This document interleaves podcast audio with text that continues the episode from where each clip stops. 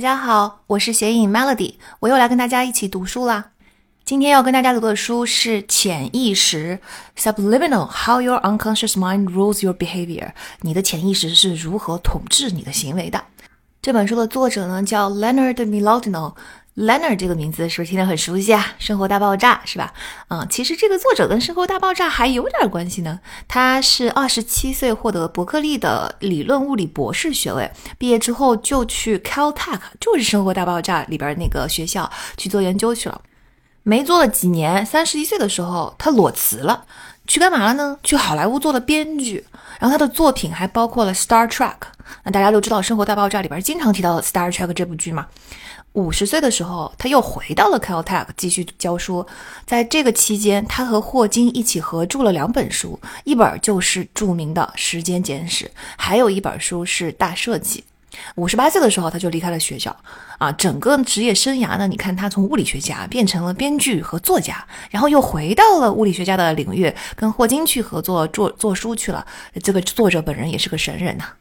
那这本书说的潜意识到底是个啥东西呢？我们先来定义一下它哈。嗯，所有不是真正意识层面所决定的、察觉到的、理性思考的，它全部都归属在潜意识的世界。这个大家应该很熟悉哈。我们都知道，很多时候是有潜意识的存在的。但是，潜意识到底在我们整个大脑的工作中占了多大的比重呢？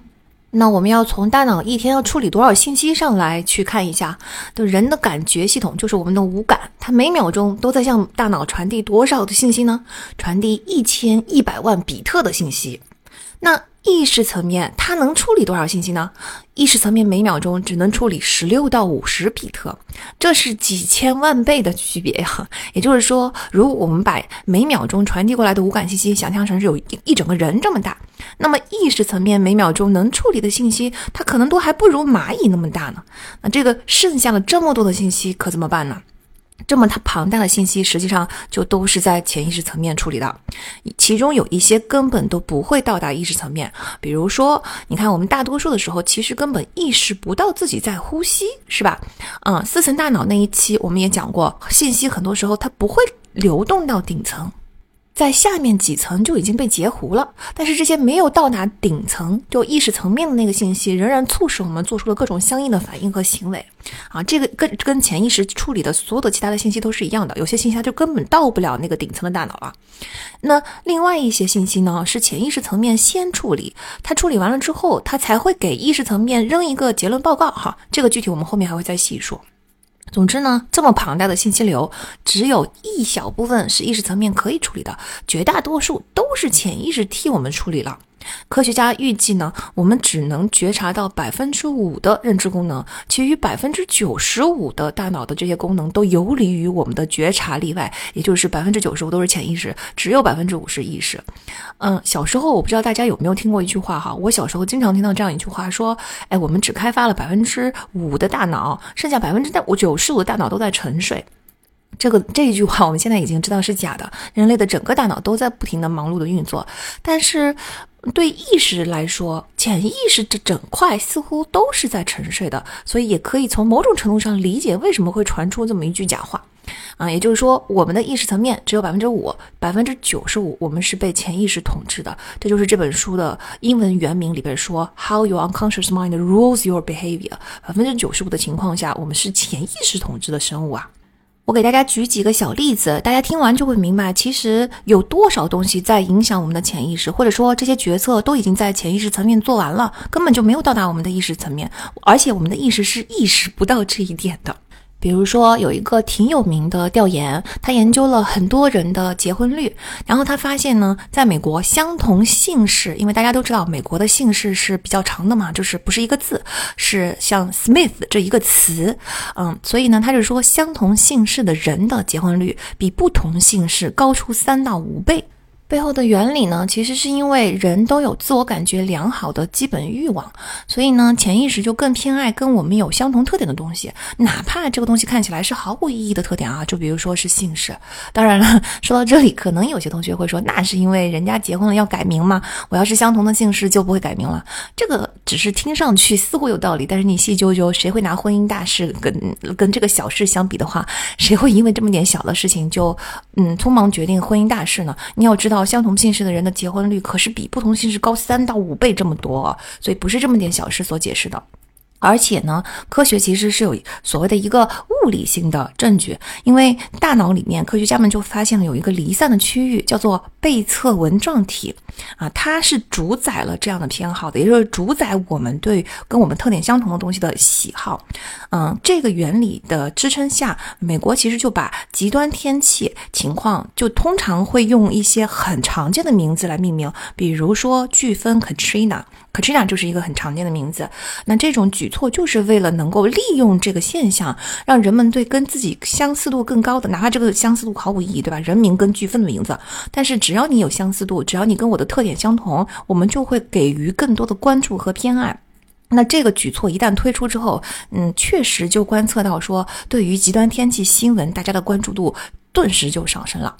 啊，那这是一个非常有趣的调研哈。第二个呢，是也是一个很有趣的实验。这个实验呢，想要知道说人到底是因为一个东西好吃吃的多呢，还是因为什么其他的因素去影响呢？那从我们自己来说，肯定是觉得肯定是好吃啊，好吃的东西我就多吃，不好吃的东西我就不不多吃了。但实际上不是这样的哈。它这个实验是怎么设计的呢？它设计了四种爆米花。那就是说，呃，分成两种 size，两种尺寸和两种不同的味道。然后就是小的小盒的好吃的，小盒的不好吃的，大盒的好吃的，大盒的不好吃的，这四种。嗯，结结束之后，他一测量发现，味道根本就不重要啊！大盒的人都比小盒的人吃的多。也就是说，吃多吃少这件事情，就是人为什么要去吃这个东西，嗯，很大程度上不是味道决定的，而是分量决定的。所以，如果我们啊把零食的这个包装扩大一倍啊，这也是另外一个实验，人们的消耗量就会上升百分之三十到四十五。所以大家要如果有什么不想自己多吃的零食，或者是在吃饭的时候不想自己多吃的时候，你就把零食的包装弄得小一点，你买小包装的，或者是吃饭的时候拿一个小一点的碗，这个真的效果是很明显的。嗯，再给大家讲第三件有趣的实验哈，它是关于颜色的，就是我拿了一个一模一样的洗衣粉。然后这洗衣粉呢，我用三种颜色的包装，第一种是蓝色，第二种是黄色，第三种是蓝黄相间。结果蓝黄相间的这种洗衣粉获得了压倒性的胜利，说明啊颜色这件东西，或者说颜色的 pattern 吧，就是相间这个东西东西，相比于素色来说，明显获得人们的喜爱更高。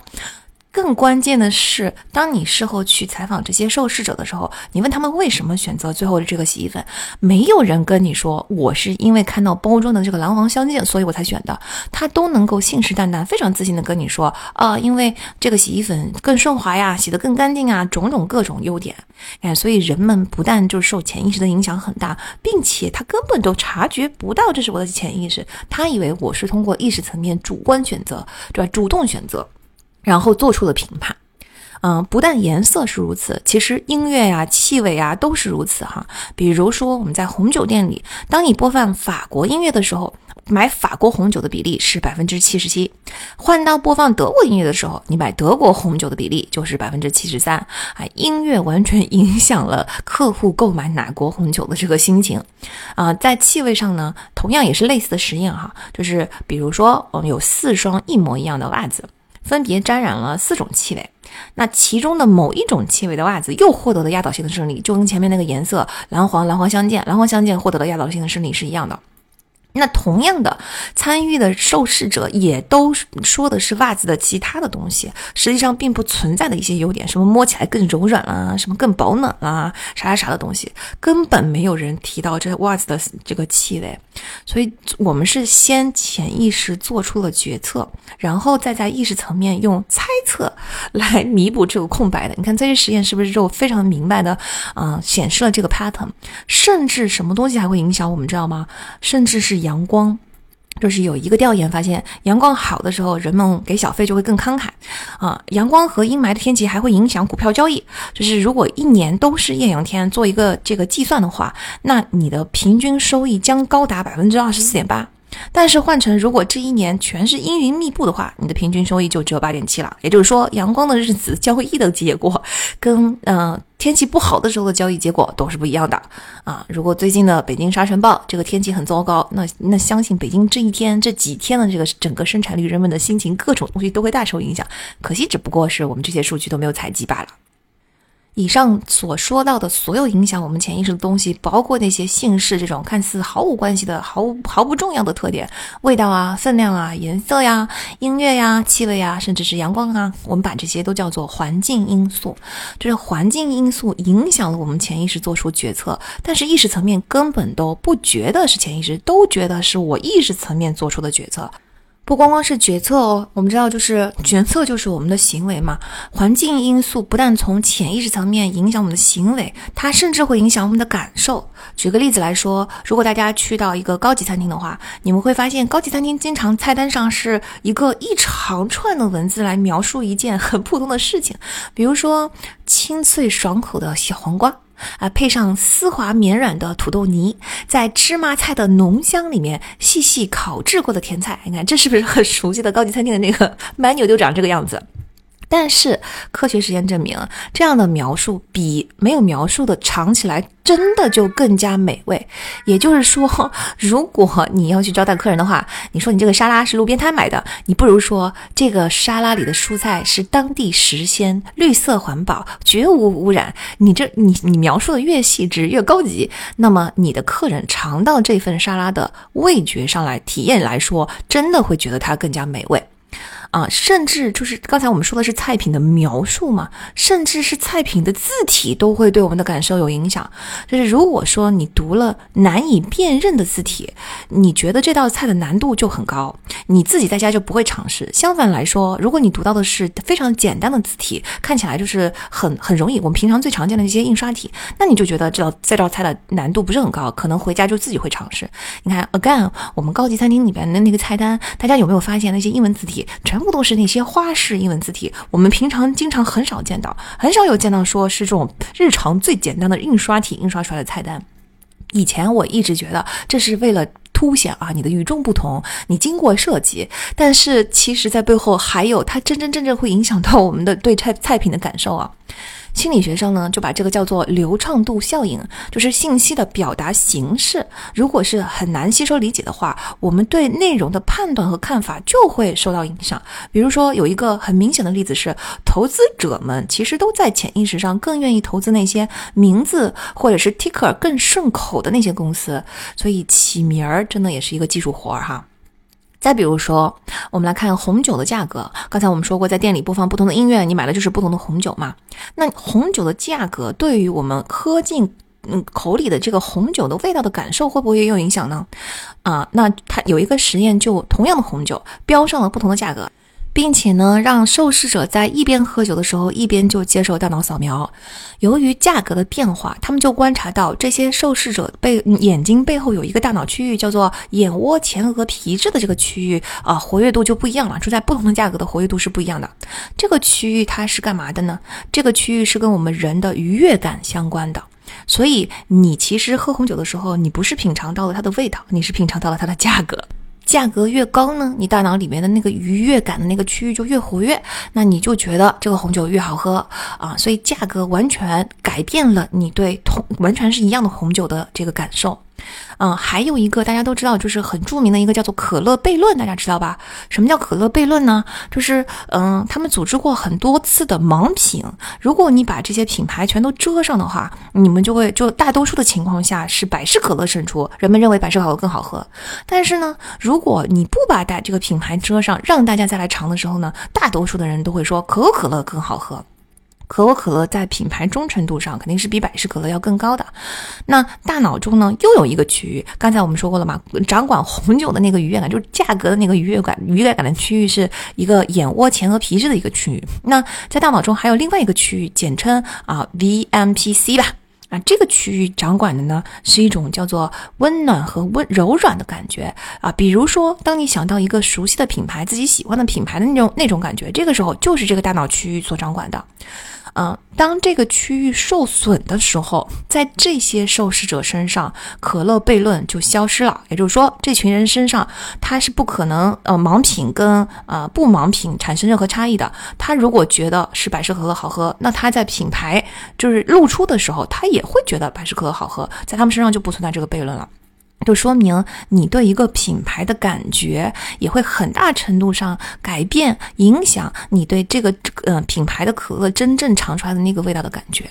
总之呢，大家看到了刚才我们举了这么多的例子，你们就会发现对菜品的描述、它的字体、红酒的价格，然后一个一个你熟悉的品牌。这些都切切实实的影响了我们对于这样东西的感受，嗯，所以大脑呢，它并不是单纯的去记录一个味道或者感受，它不是一个录影录像的东西，它是在创造，它是结合了所有的这个环境因素、周边的东西一起创造出了一种体验。你所感受到的东西，你做出的决定，它无时无刻不再受到这些环境因素的影响，而并不像我们想象的那样，大部分是由我们的眼睛、我们我们看到的东西、我们脑子里面想。的东西做出了理性决策才做出的，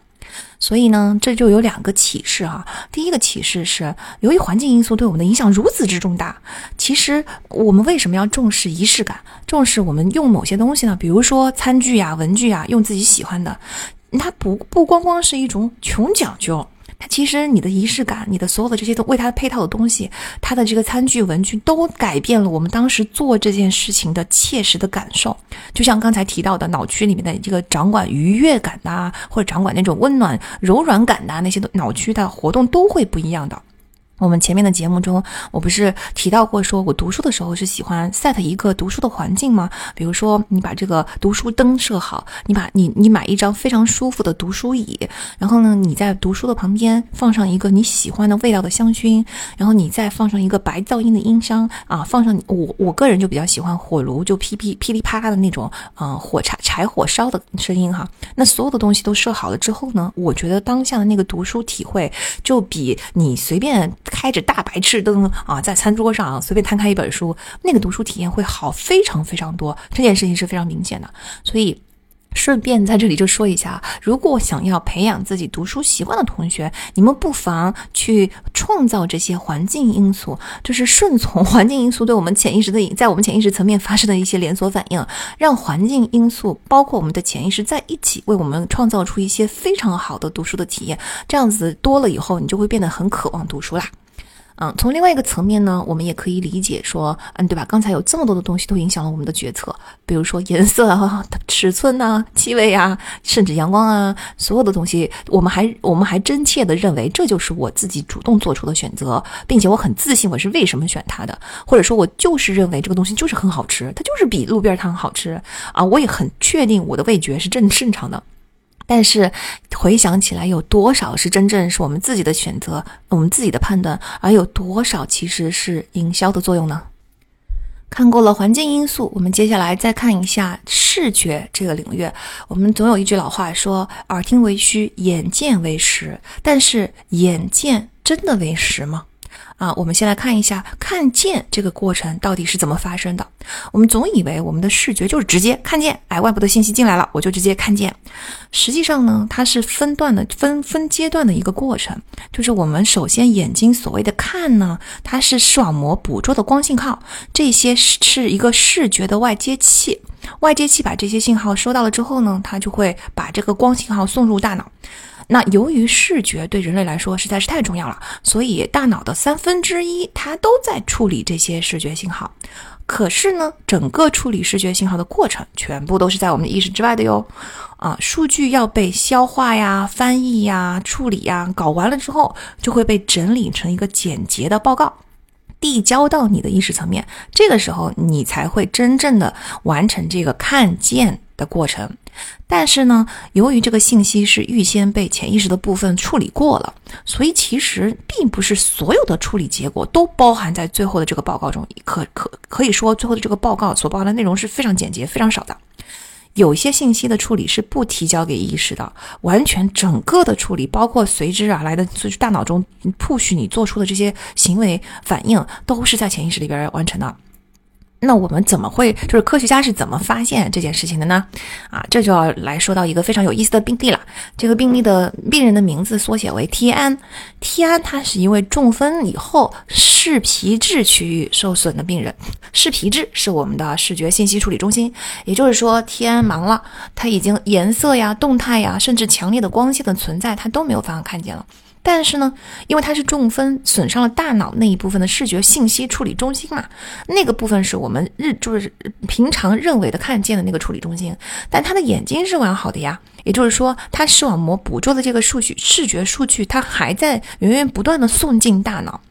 所以科学家们就想知道说，好，你现在这个接收器是完整的，但是大脑里边的有一个地方，我们已知的有一个处理视觉信息的地方已经损坏了，但是大脑是不是有很多其他的区域同时在处理视觉信息呢？我们就可以在天安身上做一些实验来发现一下。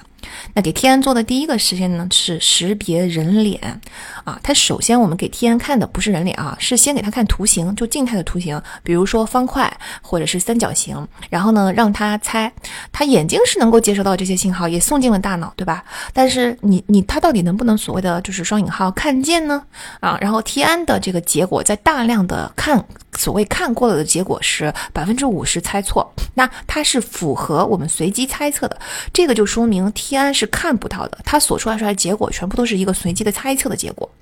接下来我们就要把这些方块和三角形的静态图换成带有情绪的人脸。大家知道，就是识别人脸上的情绪是我们人类社交功能中非常重要的一个部分嘛。那由于人脸上的微表情对我们的社交、对我们的生存实在是太重要了，大脑甚至进化出了一个单独的区域，这个区域是专门用来分析脸的。这个区域被称为梭状回面孔区啊，梭就是那个纺织线绕线的那个梭子的梭哈，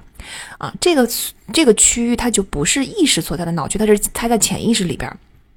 那在这个实验中，T N 在三分之二的情况下都正确判断了人脸上的情绪，比如说给他看一个一一张脸，他让让他说这张脸是生气的，还是悲伤的，还是快乐的，还是疑惑的，他都三分之二的情况下他都能说对。这就说明什么呢？因为这已经不再是五十五十的猜测了，说明这个结果他多多少少是看见的。说明虽然意识层面已经视觉信号已经切断了，我是所谓的看不见的，但是这些视觉信号仍然被送到了刚才我们说的缩状回面孔区，就专门识别人类人脸的这个区域。它虽然看意识层面看不见，但它的潜意识是看得见的。那给天做的第二个实验就更惊人了，就是，嗯，科学家们要让天走过一堆障碍物，然后天听到这个要求的时候，他崩溃了，他肯定拒绝啊，他说我是个瞎子，我怎么可能走这个东西的时候我不被绊倒？然后他就言言辞拒绝做这个实验。当然，经过医生和实验人员反复的说服下，他终于准觉那个同意说尝试一下。那神奇的事情来了，嗯，T 安在他自己的感受中，他走过这一段路，他完全是看不到的，就完全看不见任何东西。但是他完美避开了这条路上的一个垃圾桶、一堆废报纸、几个盒子，一次都没有磕碰到过。这就说明潜意识中他还有一个区域，在接收视觉信号以后，他能够帮助 T N 走路，即使他本人什么都看不到。这种表现现在在科学界就被称为盲视，也就是你有意识的那个意识层面的那个视觉系统已经失去功能了，但是你的眼睛功能还在，那你的潜意识系统也都还是完好无损的。只要这两个系统完好无损，它仍然大脑仍然能在你意识不到的情况下帮你完成很多视觉上的功能。再讲一个有趣的病例哈，这个病例的名字呢叫 T 少校啊。为什么是个少校呢？因为他其实是战争中的一一名军官，他是在一战中啊，一战中有很多被子弹打穿了大脑的伤员。当时一战的那个年代啊，子弹的速度啊比较慢，而且它就是速度比较慢嘛，它就不会呃温度就不会那么的高，所以呢，它穿过大脑的时候，它不会把整个脑壳给你煮熟，它不会烫到其他部分的脑花儿，它会穿透子弹打穿的那个部分的大脑灰质，形成一个非常干净利落的孔道，但是却不影响周边的大脑组织。所以你看 T 少校是不是跟刚才的那个 T 安一样？T 安是因为中风，T 少校是因为战。战争的这个弹孔，但是这个战争就制造了一大批跟天天安一样，脑中的某一个部分受损了。但是啊，其他的区域却完全完好无损的这么一些病例，那大脑神经学的医生们就多了很多研究大脑的这些病例，他们可以去看一下这些人他们的哪些行为受到了影响，从而推测出这个损伤的区域到底是负责干啥的。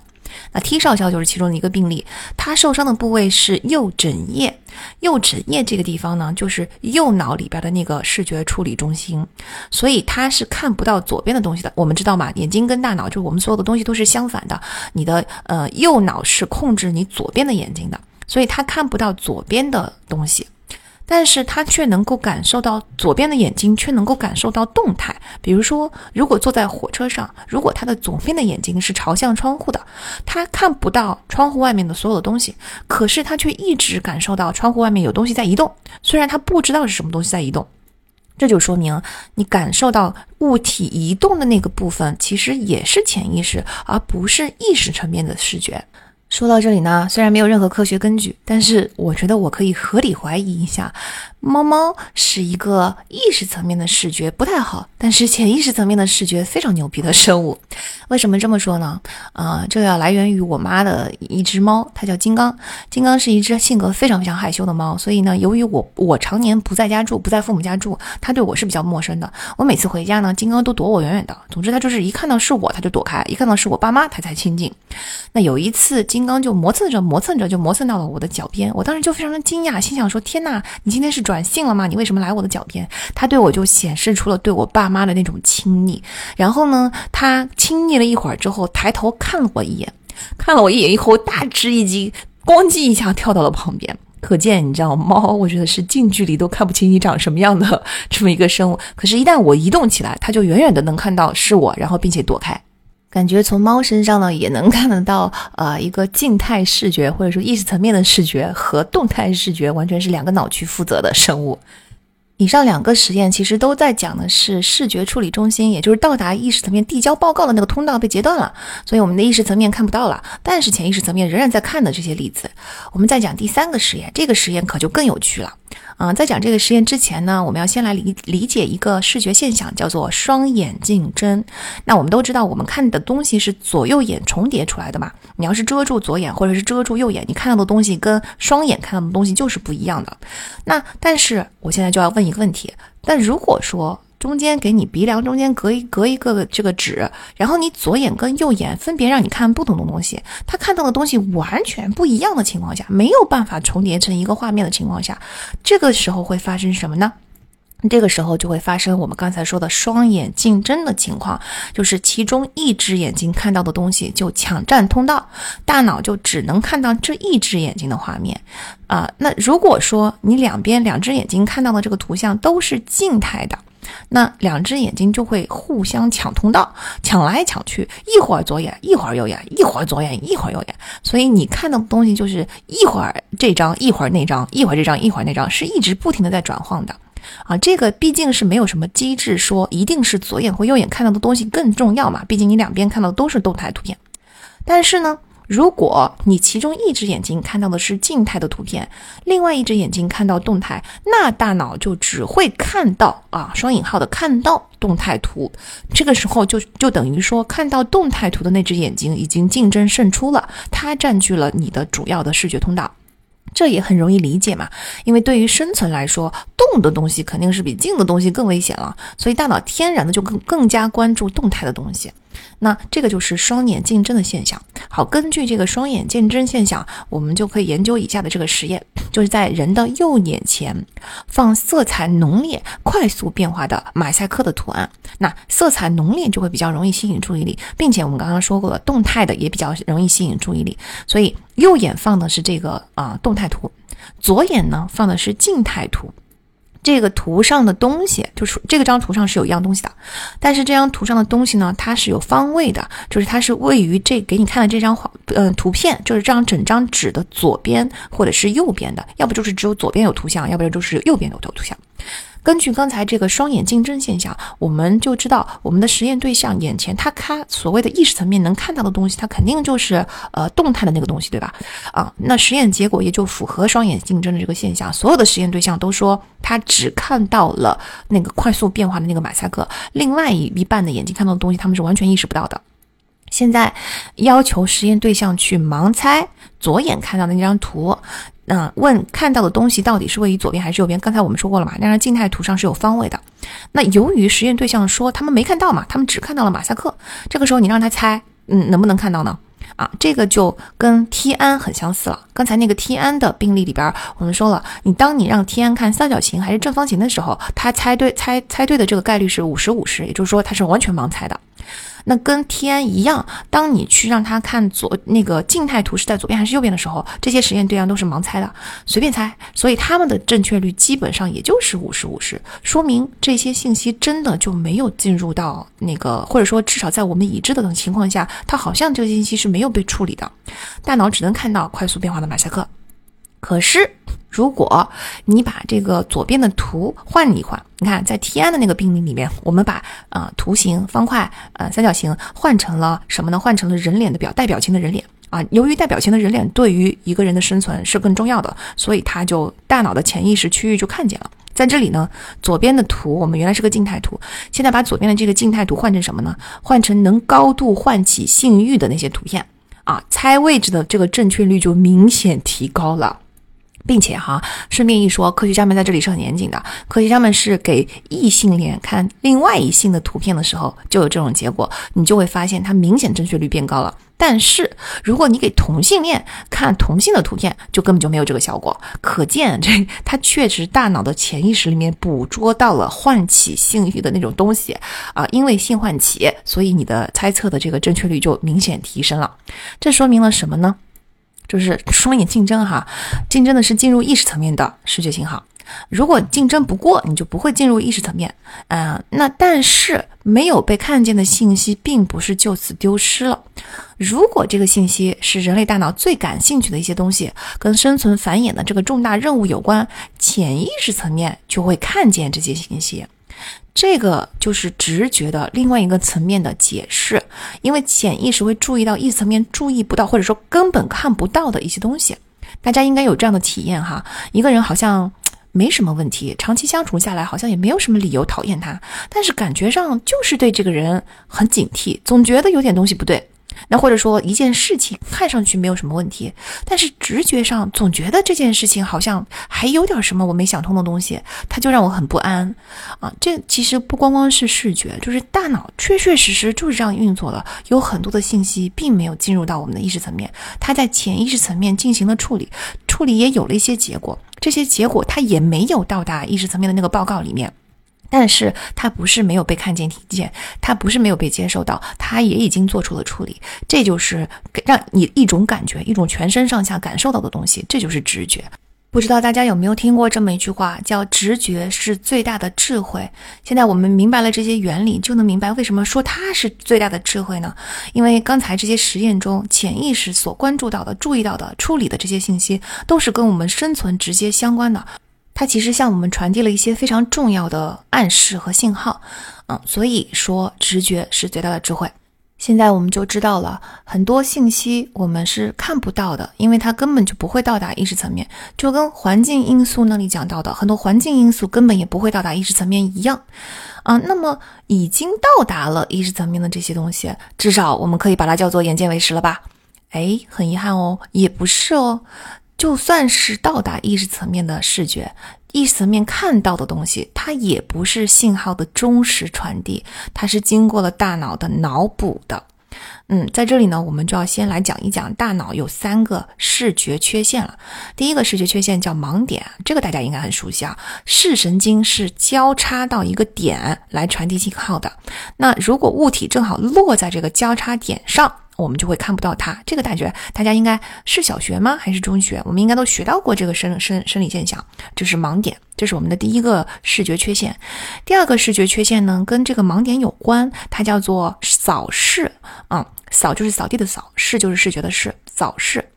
因为盲点的存在，眼睛做出了一定的改动调整，它每秒钟都会稍微变动一下位置，这样子的话，你才能够就这个盲点就不会一直存在嘛。嗯，所以呢，这个是人体所能做到的最快速的运动，没有特殊仪器的话，你根本都观测不到这个扫视的行为。嗯，但是眼睛确实每秒钟都在稍微的变化一下位置。那如果说你在黑暗的房间里面，这个房间里面空无一物，所有的东西都没有。那墙上给你投一个光斑，这个光斑本身是固定的，但是你就会看到这个光斑在震动，在颤动。为什么？就是因为你其实是你的眼睛每秒钟在变换位置，动的不是光斑，是你的眼睛。我们平常不会觉察到这些东西都在啊。颤颤动是因为有很多很多的参照物，大脑根据参照物给了我们很多脑补啊，就把这个参照物填进去，进行最后的融合以后，给我们提交了一个视觉报告。但是呢，其实我们是呃眼睛看到的东西其实是一直在啊震动的。然后第三个视觉缺陷叫做糟糕的周边视觉，这个也很简单，就是你把手指举到你的眼前，当你的目光是盯在你的手指上的时候，你就会发现周边的东西是模糊一片的，这就是你手机调到人像模式，你你周边的这个整个大环境就变模糊了，或者说是相机的大光圈模式，就是这个模式，所以这个就是眼睛自动带有的一个大光圈模式，叫糟糕的视周边视觉。好，所以。嗯，我们也带带有这三个大脑视觉缺陷之后，如果我们把眼睛比作一个摄像机去记录的话，那它所录制下来的画面是什么样子的呢？就是它一直在颤动，嗯，它是有就是一个防抖，没有防抖机制，它是一直在抖的。然后呢，它的画面是模糊不清的，你只能在聚焦在那一点上的时候，你才能看清那个东西。周边所有的东西都是模糊不清的，而且你整个画面中间还有一个洞，这个洞就是你的盲点。但是我们都知道嘛，我们看到的画面不是这样子的，就是因为我们大脑不是有防抖，它是有去抖功能，它有去模糊、去震动，并且用临近视觉特性，就是这些参照物来补上这个盲点的洞，这所有的特性都是大脑自动替你完成的，就跟手机的这个。啊，防抖除震效果是一样，那也就是说，你看到的呢，并不是真实的世界，你看到的是根据你看到的真实的世界的一个非常模糊的、有动的，并且颤动的这么一个画面的框架中，脑子给你大量脑补了之后，啊，这个修修正了之后，就是 P 图了之后，给你 P 出来的画面。不光光是视觉哦，我们的听觉也有类似的脑补机制。有一个实验呢，就是将一个单词的一部分用咳嗽声来遮盖，比如啊，最后有一个 z 的这个单词，比如说 realize z 的这个单词，它把这个 z 的部分呢，呃，用咳嗽声来取代。然后实验对象当然都听到了这些咳嗽声嘛，但是绝大多数的人都没有听出来 realize 的这个词缺少了最后 z 的这个部分。说明大脑自动的补上了这个漏洞，而且哈，大脑是会根据上下的文的意思来补这个洞的。比如说啊，有一个单词，它的后面三个字母，就第一个字母被咳嗽声遮掉了，然后后面两三个字字母字母呢是 e e l，啊，这个 a b c d e 的 e 哈 e e l。那如果说这句话结束的那个词哈，请记住句子结束的那个词的暗示意味是最重的。如果说这句话结束的词是 shoes，就是鞋子，那你听到的这个单词 e l 的这个单词就是 heel，就是脚跟。如果说结束的那个词是轮轴，那你听到的就是 wheel，就是车轮。如果结束的词是橘子呢，你听到的就是 peel，就是剥皮的那个 peel。如果是桌子，你听到的就是 meal，就是饭菜。你看，所以，嗯，从从 peel 到 heel 到 meal 到 wheel，这个所有的这些不同的单词都是根据上下文，尤其是根据那句话的最后一个单词来决定的。大脑随时随地都在替你脑补啊，根据上下文，根据周边的环境来帮你去补出他认为最准确的那个意思。小总结一下呢，我们会发现我们的视觉具有这两个大的特点。第一个特点呢是所有的这些视觉信息都是在潜意识层面处理的，大脑所意识层面得到的只不过是一个非常简洁的报告。有很多很多的视觉信息是在你的潜意识层面根本就不会到达你的意识层面。那什么样的视觉信息更容易引起潜意识的看见呢？就是那些跟我们生存相关的，比如说带有情绪的脸或者是性唤起的那些信息。第二点呢，是哪怕是那些进入到我们意识层面的、被我们真正双引号看见的那些东西，它也不是完完全全对外部世界的一个呃真实的记录。这个里边包含着大量的脑补，而脑补的部分，大脑是根据上下文、根据情境、根据所有的这些依据的信息来进行一个脑补的。说到这里呢，我就想起我在 MBA 一年级的时候，呃，有上了一堂统计课，然后这堂统计课的教授给在结课的时候给了我们做了一番我整个 MBA 生涯，甚至我一直到今天这么多年了，我一直记忆非常深刻，而且觉得获益良多的一番话。他说我作为一个统计学的教授，但是呢，又是因为你们 MBA 一年级就是第一批第一个学期上的课，我就觉得我有责任给你们一些忠告。那我给你们最好的忠告就是你们所看到的。并不是你们真正在眼前的东西，你们所听到的也不是真正发生在你们耳边的东西。你们大脑里面都有一个过滤系统，这个过滤系统会让你们只看到你想看的，只听到你想听的。而 NBA 的整个过程就是用来改造你的这一套 filter system，就是你的过滤系统的。啊，这番话呢，其实根据我们今天讲的这些内容，它其实就有两个层面。第一个层面是大脑。在这个过滤之后，他选择把什么东西送到你的意识层面呢？刚才我们已经说过了，他会把不重要的、不在你关注范围内的东西屏蔽掉，他不一定能让你看到。你如果买了一双新鞋，你可能突然之间会发现，哇，这么多人都在穿这双鞋。如果你学了一个新单词，你突然之间发现，啊，这个单词的出现频率原来这么高啊！就是我看随便看点东西，好像这个单词就都出现了。以前怎么好像从来没有见过呢？你看，这就是大脑的过滤系统，它你看不到真正存在在你身边的所有的东西。那 NBA 的经历能够拓宽你的视野，那大脑屏蔽的东西就会减少，因为大脑觉得跟你相关的、对你重要的。东西就会增加。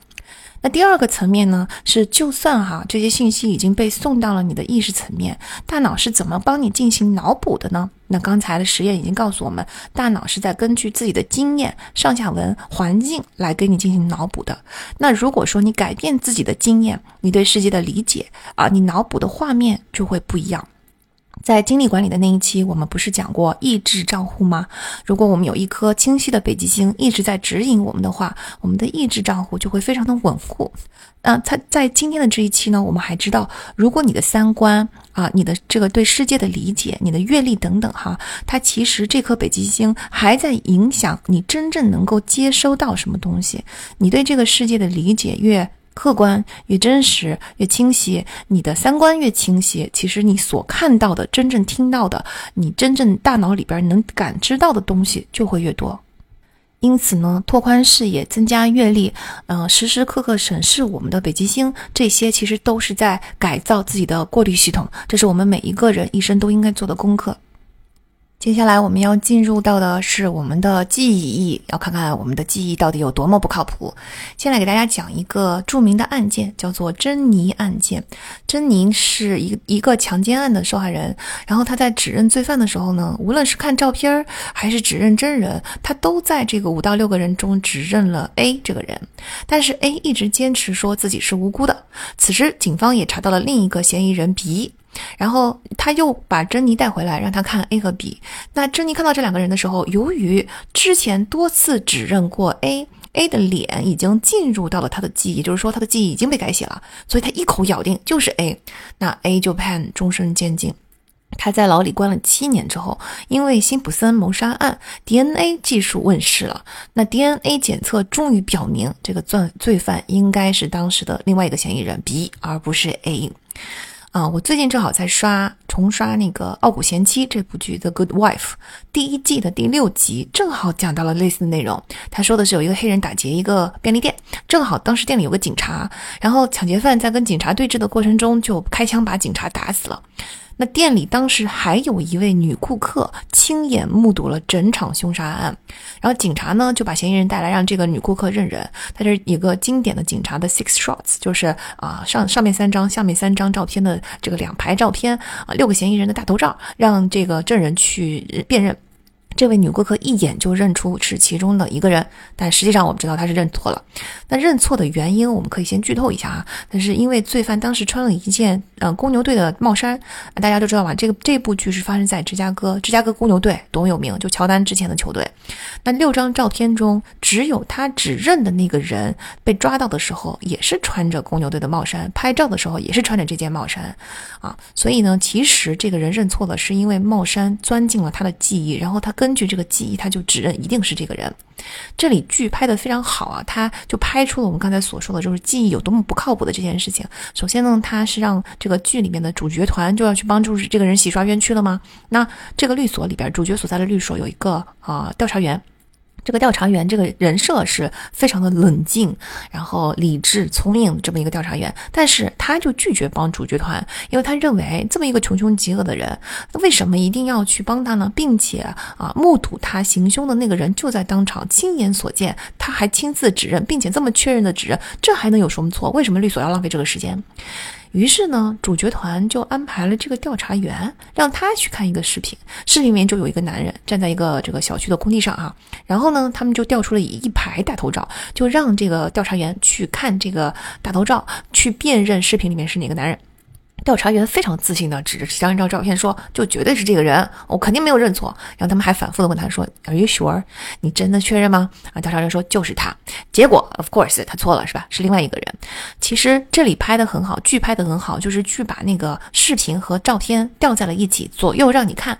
就连我这个电视机外的观众，我都能看出视频里的男人跟照片确实看上去很不一样，因为他们的表情变了，穿的衣服也不一样了，就很确实很难辨。认，那最这个调查员马上就改变了他的态度，因为他终于明白到啊，原来我是出错了的。同样的，他们就让刚才就之前的那个女证人就来再次的辨认，然后呢，他们偷偷的 P.S 了，就是把两张照片上的人脸兑换了一下，但是保留了原来那个他指认的那个人的公牛帽衫。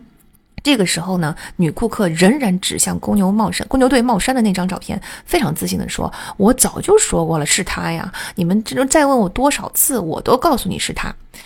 然后主角团当然就向他指出说啊，可惜你错了，你指认的这张脸是另外一个人的脸。然后这个女证人非常的震惊，因为她真的觉得自己是没有认错的。最终她在法庭上非常非常羞愧的向被她冤枉的这个人道歉了哈。这些都是说明人的记忆有多么的不靠谱。By the way，我喜欢就是美剧经常很喜欢的一点就是他经常会把真实的案例，包括就是我相信这个这一集写的就参参考了珍妮案件的，嗯的过往的这些参考相应的案例。总之呢，嗯，在这个证人指证的这个过程中，出错率其实真的非常高。哈佛大学就做过一个实验，就是当罪犯并不在被指认的人中的时候，还是有超过一半的实验对象会指认其中的一个人，一个最符合他对于罪犯记忆的那个人选。啊，就跟我们刚才说的《傲骨贤妻》里边这一集是不是非常相似呢？最符合他对罪犯记忆为取这个记忆最重大的关键的特点，就是这个公牛的公牛队的帽衫。另外一个叫做“清白计划”的组织发现，依靠 DNA 技术得还清白的人，哈，他百分之七十五是因为当初被指认呃错误的指认而蒙冤入狱的。那这个珍妮案件就告诉我们，我们总以为记忆，尤其是心境发生的记忆，是我们对真实事件的一段录像。我们我们也知道记忆不靠谱，对吧？但是我们总以为这种不靠谱的现象，是因为随着时间的流逝，我们不记得那些细节了，所以我们回过头去想的时候，只记得那个大概。但实际上，就算是你刚发生的事情，尤其是嗯非常情绪非常浓烈的、强烈的记忆，它也不是录像；哪怕是最新的记忆，它也不是录像，它是大大脑进行脑补过的一个最后的总结报告。那最早认识到记忆并不是对真实事件的一段录像的是德国的心理学家雨果门斯特伯格。起因呢，是因为他自己身上发生的一件事情，就是他家被偷盗了。那警察来录口供的时候，他就给出了非常非常详细的描述，细到他说我在啊，比如说楼下看到一个小偷打翻的蜡烛油，然后呢，桌上放着一包小偷已经不用包装纸包好了，但是他却仓促间啊没有来得及带走的财物啊等等，就非常细节。他给出这些描述的时候，他非常自信，因为他作为一个一名心理科学家和心理学家，他是被训练成了一个细心的观察者的，他一直很自豪这一点。而且在过去的十八年间，他说他我给学生做了三千多堂讲座，没有使用任何的笔记，我的记性是非常好的。但最终抓到这个小偷之后，他就会发现他的证词中充满着错误，甚至有些是很夸张的。他当下就突然之间意识到，啊，新进的记忆。然后我认自认为是一个。观察非常细致、记忆力非常强的人，我的记忆都是如此的扭曲，因此他就开始了这个领域的研究。那他研究的其中的一个案例是这样子的哈，就是在柏林举办的一次犯罪学讲座之后，有一名学生就站起来，大声的挑战了这个演说家，然后另外一名学生就跳起来去捍卫这个演说家，这两个学生就争执起来了。其中一名学生拿出了枪，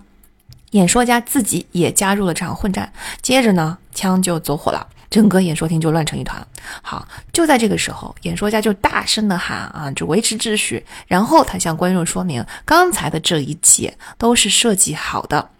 这个时候呢，他就请所有参与的听众当场马上复述整个事件。他就在记录的这些听众的复述中，发现记忆的错误率在百分之二十六到八十之间。他们经常会给出一些刚才那两位演员从来没有做过的一些行为，或者呢。集体忽略了一些他们实际上做过的行为，他们甚至给从来没有开过口的人增加了一些他们信誓旦旦觉得你一定说过这句话的这个台词。这种实验当时是在德国蔚然成风哈，每一个有做了很多系列的实验，每一个实验都同样记录了人们的记忆是有多么多么的不靠谱。那门斯特伯格呢？他就做了三点总结。他说，人们的记忆是这样的：第一，人们对事件的大致情况具有非常良好的记忆，但是对细节的记忆非常非常的糟糕；第二，当人们被迫去回忆细节的时候，哪怕意图是无比真诚的，哪怕你非常的努力，但都在不经意间捏造了细节。第三，哎，更重要，对我来说，在我看来是最重要的一点来了。第三，人们总是会无比相信自己捏造的记忆，为什么是这样的呢？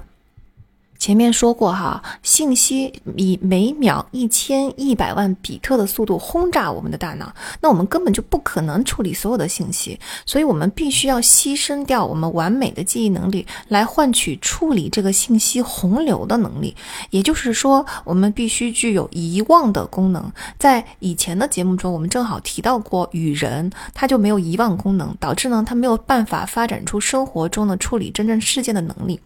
在这本书中也。提到了另外一个类似与人的例子，是一个叫做所罗门·舍雷舍夫斯基的人。那这个对这个所罗门这个人，因为他就是另外一个与人啊，啊，他这个研究长达三十年。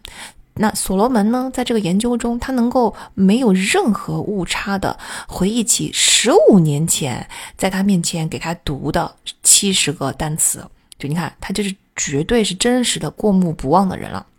但是这么多的信息影响了所罗门的信息处理能力啊，比如说他很难通过脸庞来辨识人。那我们对脸庞的记忆哈，其实都是大致的轮廓。遇到熟人的时候呢，我们就把眼前见到的这张脸跟我们记忆中的那个轮廓来进行匹配。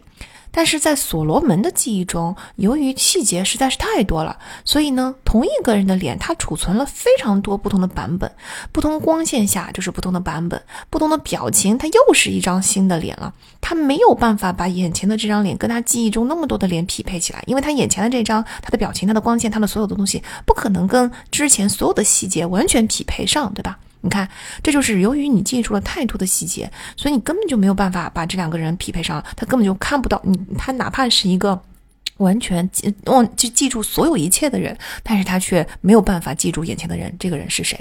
再比如，同样的道理，他能够一字不差的复述你的话，但是他不能理解你说的话。因为我们跟记脸庞是一样的，我们记住的呢是句子的深层结构，丢掉了一些细节。还有我们在这个奇麦德的培训中做长难句分析，经常是这样，我们一直在强调结构的 X 光，结构的 X 光，意思就是大家一定要从句子结构入手，那些细节在你脑中可以模糊化，它不影响你理解句子的核心意思。你看科学的那个理论不就来了吗？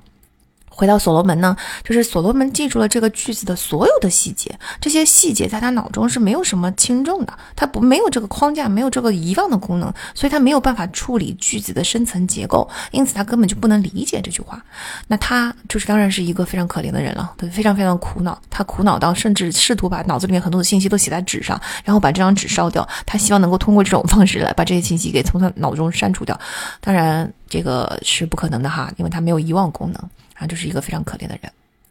所以，我们的记忆跟刚才说的人脸记忆原理是一样的。我们记任何东西的时候，我们都会只记得轮廓。这就是前面那个呃德国的那位心理学家说的：我们对事件的大致情况是具有良好记忆的，但是我们对细节呢，当场就会忘掉，就是马上就把这个细节就遗忘掉了。嗯，很多实验其实都证明了我们只记得轮廓的这一点啊。很这个这里边很多实验非常有名，大家应该在一些视频网站上都看过啊。比如说一个实验呢，是他给观众播放视频，在这个视频中有有一个人是坐在桌子前的，这个时候外面走廊里面的一个挂式电话电话铃声响了，然后呢镜头下一幕就转到走廊，你们就会看到这个人从办公室里面走出来来接电话。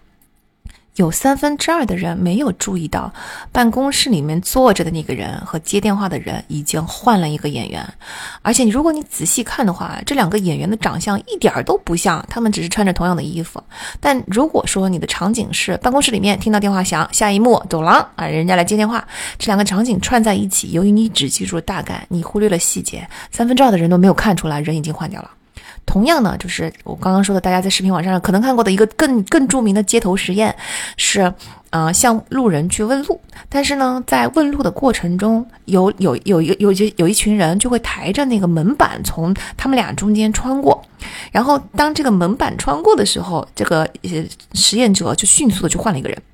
很少有路人真正的发现，跟他们问路的人，他们眼前的人实际上已经换成另外一个人了。嗯，同样还有一个实验是让人在事件后写下对事件的记忆，很多年后邀请同样的一批人回来再写一次，没有任何一个人写的第二次记忆是正确的啊！这个跟我们前面说的已经，我们已经听了很多了。所以呢，其实我们记住的就是一个轮廓。那我们当我们试图去回忆这个事件的时候呢，是潜意识替我们填补了细节，再呈现到意识层面的。而潜意识填补的时候呢，会受到过去的经历、文化、情绪等等因素的影响，所以它补出来的这个细节，它就是脑补出来的。它是一个，就是我搜索了相关的东西之后，我觉得最应该填在这个故事里面的东西，而不是真实发生的每一样东西。其实我们是很容易观察到这个现象的，就是传话游戏就是这个现象。就当你你听到一句话的时候，你记了一个深层结构，句子的深层结构。当你把这句话往下传的时候，你传递的是深层结构中根据你自己的理解所填进去的那些词。当传到最后一个的人的时候，这个这句话跟原来的那句话往往已经大相径庭了。当然了，我们在综艺节目中看到的传话游戏，故意的把这句话搞得很长，好像让人干误会说是因为句子太长了，所以我记不住，所以我才传的乱七八糟。但实际上，我们在生活中如果曾经玩过这样的游戏，你就会发现，一个简单的句子就稍微长一丢丢，那它里边包含了一些细节，那么传到最后一个人的时候，它往往还是面目全非的。而意识层面，他却认为这整个过程就是脑补出来的，潜意识脑补出来的那些东西，就是对事件本身的忠实记录。哎，这就好比一个老板手下对他准备了报告，老板对所有交到自己手里的报告，不但深信不疑，而且他还认为这个报告是自己做的，根本就不是手下做的。这跟我们前面说的，我们的视觉记录下来的是一个非常模糊的、颤动着的、有一个洞的图片，是不是很像啊？我们记住的是，我们看到的跟我们记住的都是一个大概的轮廓，是对外界世界的这么一个大概的解读。然后所有的细节在视觉那里全部都是由潜意识给你填的，潜意识也是根据他自己的理解来帮你填上了这些细节。在这个记忆中也是一样的道理，我们记住了一个轮廓，记住了大概，但是细节全部都是潜意识事后帮我们填，而且他填的时候并不是通过抓取对当时所记录下来的。那些细节的记忆，我们说过了嘛？我们有遗忘功能，记住太多东西，你就没有办法呃，社会有社会功能了。你不记得，可是你会往里填。你往里填了之后，你把整个故事讲全了，然后才提交到意识层面啊。意识层面就认为这就是真实发生过的事件。总结来说，就是我们的记忆是非常非常不靠谱的。但是呢，呃，现实生活中这种错。非常不记得细节的不靠谱，对我们的影响并不大。你看，比如，也许我记得小时候睡前，我妈总是会给我额头上落一个晚安吻。也许她这个是不存在的，她没有做这件事情，但她一定做了一件引起了相同感情的事情。孩子呢，也不会记得很多小时候的事情，但是当时的那种感受、那种情绪是会留下来的。那在这里这一段，我们要认识到的呢，是我们的记忆它总体是可靠的，可是它的细节并不可靠。有时候呢，承认不知道就是不知道，它会更好用。啊，GMAT 的考试其实就是如此，它在逻辑的部分，它经常会告诉你，啊，有一些东西，然后呢，很多同学就会脑补出一些不存在的东西，于是把这个答案选错。那，呃，逻辑思维其实就是不停的培训去认识到一件事情，不知道就是不知道，题目没。没有给过的信息就是不存在。我们多做这样的培训呢，我们逐渐就会建立起一套嗯更逻辑的、更客观的思维。我们就知道哪些东西是真的，哪些东西是假的，脑补出来的。接下来我们要讲讲潜意识脚本。什么叫潜意识脚本呢？就是人类有很多本能反应，它是与生俱来的。就好比我们一出生就被赋予了一个脚本，我们的言行举动都是按照这个脚本来演的啊，这个就叫做潜意识的脚本。那个这个脚本的大宗旨我们都知道了嘛，肯定是利于人类生存的那些本能反应。那在生存中呢，又有一个非常突出的属性，就是人类的社交属性。也就是说，我们这个潜意识脚本很大程度是围绕着人类社交来运转的。那比如说，啊，在一个六个月大的婴儿的实验中，科学家们就设计了一套玩具，让一个圆形的木块成为啊登山者，从一个山脚下开始攀登，攀登，攀登。但是多次尝试却还是没有能够到达山顶，因为圆形嘛，啊，爬着爬着就咕噜咕噜咕噜滚下来了。然后呢，让一个三角形的木块成为辅助者，在圆形的下面推着它往上攀登。那因为三角形嘛，就比较能够立得住，然后就顶住了圆形，把它往上走。最后呢，让一个正方形的木块成为阻碍者，把圆形从山顶再推下去。好，观察完了这一组玩具之后，婴儿就表现出了才六个月大哦，表现出了一种一边倒的现象，他们都不愿意去碰触阻碍者的那个正方形的木块，更愿意去拿那个辅助者三角形的那个木块。好，然后呢，这个科学家们又把刚才的这个阻碍者，就是他要把圆形从山顶上给推下去。现在呢，我就不推了，我把它换成旁观者，就是我不阻碍圆形，但是我就在旁边，啥事也不做。在这个换替换了的实验中，婴儿仍然更加愿意去触碰辅助者的这个三角形。六个月大的婴儿显然还没有来得及习得人类社会的社交关系，这就说明社交它是一个潜意识的脚本，是出生就写好的。那跟这个类似的，我们其实有很多出生就已经写进在我们的这个脚本中、潜意识中的一些东西，比如说人类对于微笑这个表情轻易就能识别的这个能力，它也是与生俱来的。啊，因为微笑是一个友好的信号嘛，它是用来判断迎面走来的同类是不是有敌意的，它对生存非常的重要。因此，人类呢对微笑这个表情，它就天生给它嗯进化成了一个不能够作假的表情。那微笑呢，涉及到两块肌肉，它一块叫做收缩颧主肌，啊，是嘴角上扬，这个是可以作假的，我们随时都可以扯出一个假笑。但是还有另外一块一块肌肉叫眼轮匝肌，将眼睛周围的皮肤拉向眼球，啊，效果就有点像那个鱼尾纹那种效果。这个表情就被称为杜氏微笑，这个杜氏微笑是不可以作假的，因为眼轮匝肌它是不受意识控制的啊啊，那嘴角上扬才是受意识控制的。人人天生，或者说你通过一点点的训练，就可以轻易的分辨这两种微笑。那事实上，呃，除了微笑以外，大多数人脸上的表情你都是很难作假的。就好像你想要表现的非常的悲伤啊，但是你你使劲的装，除了在那个假装嚎啕大哭之外，你也是装不出来的。嗯，因为很多表情就跟微笑一样，它所涉及到的肌肉动作，那个肌肉它不是有意识大脑控制的，因此呢，其实隐藏我们的感情确实是很困难的。我们不是有个词儿叫做 poker face 吗？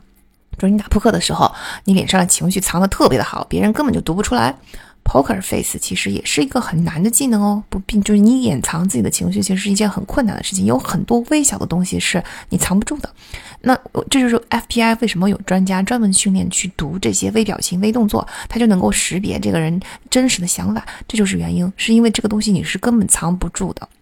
表情的创造跟反应都是潜意识的。还有另外一件事情可以证明，就是先天失明的婴儿，他就没有见过任何的表情，对吧？因为他先天就失明了。但是呢，这个婴儿自己的表情跟常人无异，他高兴的时候也笑，他是悲伤的时候也哭，就说明人类的表情是与生俱来的，它并不是一个外界就出生以后我看着大家呃习得的一个功能。啊，它是天生的，跟意识层面无关的。身体的动作也是，像就是刚才说的这个 FBI 的专家，他是会读微表情，也会读嗯身体动作的。一个身上贴了荧光条的人哈，静止的时候，因为他贴条，他贴的这个位置可能就不是那种人形的位置，所以在黑暗中你看到了这些杂七杂八的荧光条，你不知道这个是个什么东西。但是，一旦这个人动起来了，你马上就知道他是个人，这就说明我们对肢体动作的读取这个功能也非常的强大，而且它也是与生俱来的，它不是后天习得的。总之呢，我们的出场设置里就已经预设了一整套非常非常复杂的社交脚本，那包括我要我要亲近啊辅助者，哎，我憎恨旁观者和障碍者。包括我能够，就是我不能够作假表情，但我也能够非常轻松的去识别人类的表情以及身体动作，这些其实都是我们的潜意识脚本。那这个潜意识脚本给我们带来什么样的启示呢？啊，有三个启示。第一个启示呢，是我们既然认识到了这个潜意识脚本之后呢，我们可以辨识到一些潜意识里，就是可以把这个东西提到意识层面，嗯，辨识出原来是这么个原理啊。然后呢，我们就可以采取相应的措施。举例来说，比如说我们知道社交疼痛，就当你下意识的潜意识中你感到有一种不舒服的感觉的时候，其实你可以认识到它是一种真正的物理性的疼痛，因为这个疼，这社交这个功能，社交这个属性是我们的潜意识脚本本。嘛，所以呢，它其实跟你整个物理的反应，它全写在这个脚本里面。社交疼痛是个什么东西呢？它是个体感觉到自己被渴望的社会关系所排斥，或者呢，被自己渴望与之建立社会关系的同伴或者这个群体所贬损的时候，出现的一种特定的情绪性的反应。这种情绪反应在大脑中的位置，就跟我们物理疼痛的那个疼痛的大脑位置是一模一样的。也就是说，你脚趾头上传来的那个疼痛，跟大脑这个离脚最远的地方所产生的那个社交疼痛，他们俩是共享同一片大脑空间的。由此呢，就是科学家们就设计了一个实验。你看，你不是说社交疼痛就是这种我们潜意识脚本里的这种疼痛，它也是物理疼痛吗？那么，针对物理疼痛的那些止痛药，是不是同样可以缓解社交疼痛呢？啊，我们这个实验就让两组人连续三周内吃药。一组吃的是泰诺林，它是一个缓解轻到中度疼痛的，比如说头痛啊、关节痛啊、肌肉痛啊等等这个止痛片。另一种另一组吃的是安慰剂啊，就是等于没事。三周结束之后，他们就去参与了一个游戏，在游戏中设计了就是被粗暴的挤出去的这些环节，那就是人类的社交场合里面被排挤了嘛，被被排斥、被贬损了。服用泰诺林的那一组，的确比安慰剂的这一组表现出了更少的挫败感。啊，我们在分手心理学的那一期里面正好也说过，分手不是一种情绪上的打击，它会全面影响你整个身体的物理状态。就是你，你感受到，你看分手肯定就是一种社交疼痛嘛，它是一种非常极端的社交疼痛。这种社交疼痛它是心，它是心理层面的，但是它同时也是生理层面的，生理和心理是互通的。心痛它不是一种情绪，它是扎扎实实的物理疼痛。同样啊，社交排斥啊、挫败感啊等等啊，都会带来同样的这个社交疼痛。那既然社交压力跟生理关系是相互关联的，我们就可以反过来去应对它呀。你看，情绪差的时候，在分手心理学的那一期里边，我们说过了，我们首先要做的就是照顾自己的身体，让身体好起来，让身体高兴起来，情绪就会得到相应的缓解啊。那借酒消愁，愁更愁，对吧？或者说是你用一些极端的方式去伤害身体啊，那往往会起到这个反作用。它让身体不舒服的一切行为，只会让情绪更糟糕。反而呢，晒太阳啊，吃健康的美食，健康的哈，不要暴饮暴食，运动啊，良好的睡眠啊，还有泡澡放松啊，一切让身体的感觉更好的行为，同样也是治愈情绪的行为。这里我们同样也可以了理解啊，霸凌行为、职场霸凌和校园霸凌这些霸凌的行为，虽然从物理上来说，可能有时候的伤害很大，有时候的伤害很小。在物理伤害很小，你眼眼睛看不见的情况下，它其实所带来的社交疼痛，这种物等同于在身体伤害的社交疼痛啊。所以其实霸凌是一个非常严重的现象。如果你是被霸凌的对象，呃，或者说你身边有人被霸凌，千万不要轻视他，千万不要觉得说，哎呀，那。你就别往心里去，哎呀，你就不理他们就行了。它是一种非常就跟等同于物理霸凌同样的现象。那同样的原理也可以说明为什么我们说冷暴力它跟家暴其实是一模一样的，因为冷暴力也是一种非常极端的社交疼痛，而这种疼痛跟家暴的物理疼痛几乎是可以等同的。第二个启示呢，是其实每个人的潜意识脚本，虽然它是与生俱来的、出厂设置的，但它是不一样，每个人是可能不一样的。你就可以通过观察这个人的社交脚本是什么，来挑选更合适的人。啊，我们先来讲一个实验哈，就是有一种老鼠叫做草原田鼠。草原田鼠的配偶关系持续一生，如果配偶消失的话，只有不到百分之三十的草原田鼠愿意重组家庭。雄性的草原田鼠也是非常称职的父亲，他们坚持保卫自己的巢穴，并且分担育儿工作。那另外一种田鼠呢，叫做山地田鼠。山地田鼠是草原田鼠的反面，它们滥交，然后抛妻弃子。如果你把它们放在一个房间里面，它们就会尽量避免自己种族的其他成员，爬到孤立的角落自己发呆，就是一个社恐，就非常没有社交能力的人。而草原田鼠如果把它们关在一起的话，你就会发现它们就聚在一起闲聊、群聊。有趣的是，哈，这两种田鼠的行为是化学的。你看，我们又把一些社交的，好像心理层面的东西变成了物理层面了吧？嗯，草原田鼠特定的大脑区域呢，拥有高浓度的催产素和加压素的受体，山地田鼠就没有这个受体。大家都知道，催产素是这个那个社交关系的嘛？嗯，那加压素这个东西我们不熟悉，加就是加减的加，压就是压力的压，加压。那我们也不知道它是个什么东西，但是呢，它跟我们前面说过的配偶关系、社交关系啊，这个称职的父亲都是有关的。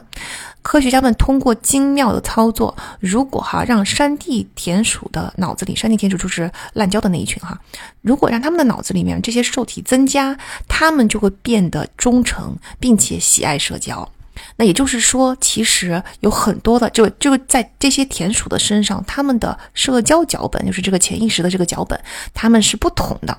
那拥有在人类身上是怎么回事呢？拥有更少量的加压素，就刚才说的那个化学地质，他那个受体的人有着比常人高达两倍的婚姻问题。你看是不是跟刚才的田鼠一样？就是这个受体越少，你就越有婚姻问题，或者说是离婚的风险有两倍，并且他们只有常人一半的可能性会步入婚姻的殿堂。那这就说明每个人与生俱来的那个社交脚本它是不一样的，呃，浪子回头金不换这句话大概就是只是一个美好的愿望。天生脚本就忠诚的人，大概率他就不会表现成一个浪子，而那些天生浪的人啊，基因里边就是缺少忠诚。所以呢，千万不要指望说一个人他的 track record，他之间之前所有的行为，长期以来一直是一个不负责任的啊、不忠诚的，然后那个不称职的人，父亲不称职的这个母亲，家庭对象。但是你指望他有一天洗心革面，突然之间变一个人，从这个科学道理上来说，这个是这件事情是很难的。当然了，人类的行为是复杂的嘛，浪子这个表现也可能是社会因素呀、文化因素呀、群体效应啊等等所造成的。但我们当然不能一概而论哈，我们只要了解一下这个科学原理就行了啊。再比如说青少年时期，大脑其实还没有发育完成熟，荷尔蒙又比较旺盛，所以那个时候你的行事风格是更浪一些的。不过根据这个科学原理，当你真正进入到大脑已经非常成熟的时间，比如说在你的二十岁的后期吧。这个时候，大脑总归已经开就全面发展成熟了，或者甚至到了你的三十多岁，如果你还是这个行为模式的话，那它就说明你这个人身上的脚本，你就可以读出来了。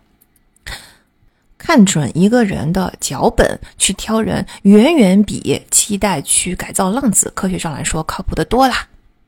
那第三个嗯嗯启示呢，是潜意识的脚本，它其实里边暗藏着一个巨大的暗示作用。也就是说，脚本是某种程度上来说，它是可以改变的。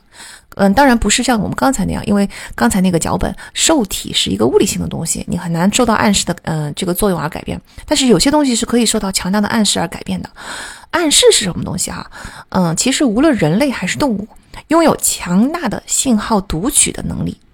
由于这个信号读取都在潜意识的层面，我们往往是意识不到的。潜意识层面对这些信号的读取而采取了相应的行为，这个就是暗示的过程。那在暗示中，对我们，我觉得对我们最有关的、最有用的。就是一个自我预言实现，有这么几个实验哈，在一个实验中呢，学生们被随机分配了一样的小白鼠，但是有一组学生被告知说他们得到的是迷宫天才的品种，另外一组学生呢则被告知他们得到的是迷宫傻子，就是怎么培养都不会辨识方向的那一种。一段时间以后，迷宫天才组的小白鼠走迷宫的结果明显好于迷宫傻子组，但大家都知道吗？这两个小白鼠是一模一样的嘛？啊，其实是学生们的这个得到了暗示，而他们的这个暗示转到了他们自己对于小白鼠的预期上，而他们对不同的预期呢，就又给出了不同的暗示的信号，小白鼠们就会在这些信号的指引下做出反应。那这就是你影响了人，人发出的信号又影响了小白鼠。啊，这个老鼠实验之后，哎，我们把实验对象换成人，它会变成什么样呢？那科学家们就对一所学校的孩子做了一个智力测试。做完测试之后呢，他们并不是根据测试的结果，而是随机抽取了一组孩子，然后告诉老师说，这组孩子就是智力测试之后的智商超群的人，也就是天才。在八个月后，再给同样的一群孩子再做一个智力测试，天才组学生中有将近百分之二十的人分数提高了三十分以上。而在其他的孩子中，只有百分之五的人分数提高了，嗯，三十分以上。这你看，这是百分之二十和百分之五的巨大区别。也就是说呢，你给孩子打上天才的标签，孩子就开始运行天才的这个潜意识脚本，他就会给自己身上，你看上一个实验是给小白鼠，这个时候他现在已经把自己把自己当成了实验对象，在自己身上进行了强大的暗示、强大的信号，而自己本人又接受了这个信号。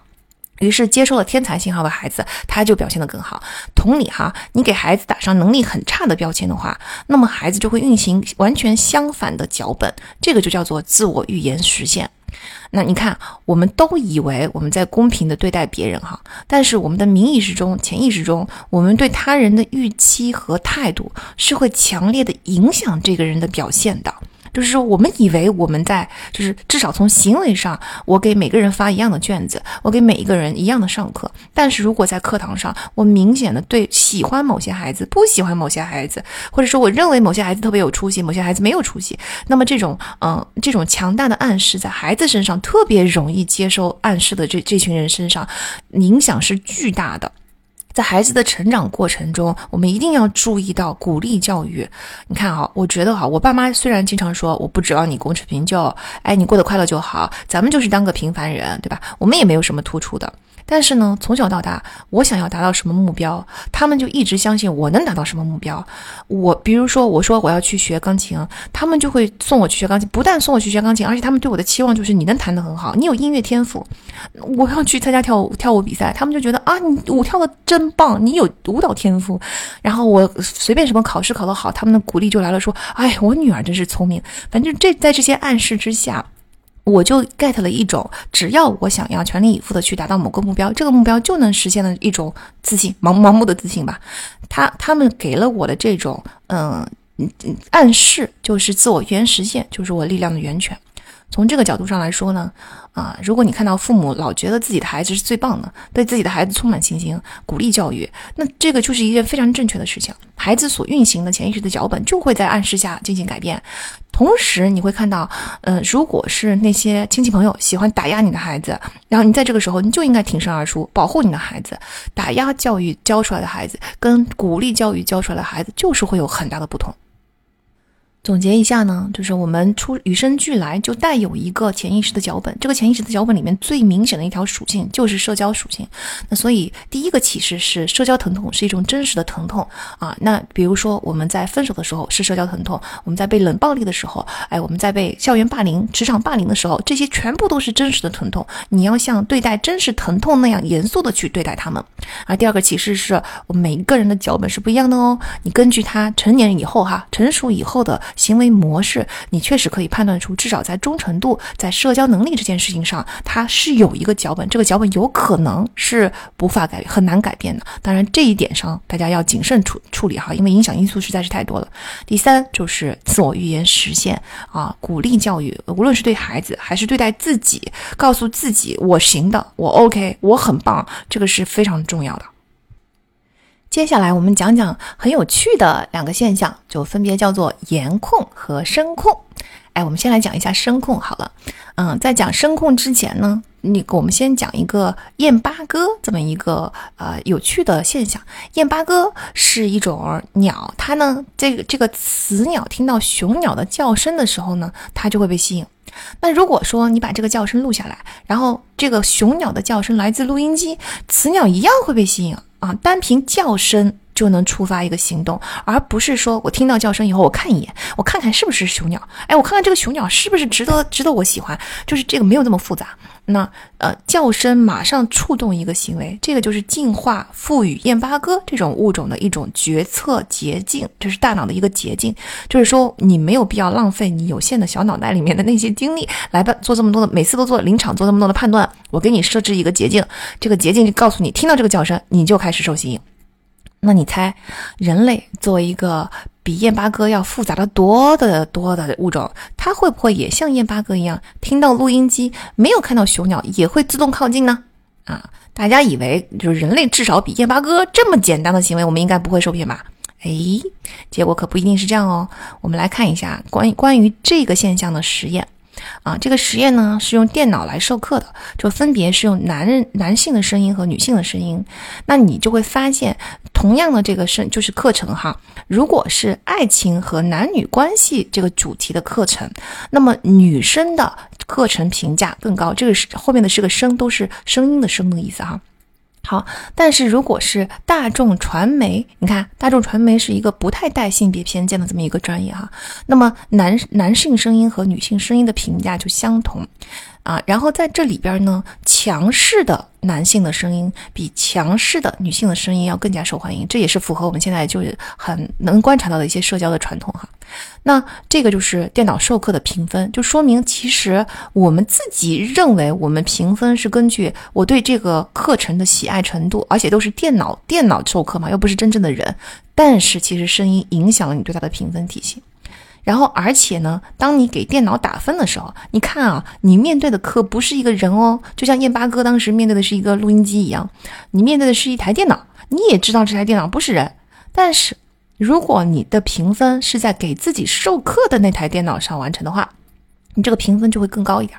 如果你回家拿自己的电脑给这个嗯课程评分的话，这个评分就平均来说就更低一点。可见就是，就算你面对的是一台电脑，你自动运行了你脑子里面的那个潜意识的社交脚本，你还是把它当成一个人来待对待。你觉得不好意思当着他的面打这么低的分数，所以你给出的评分更高。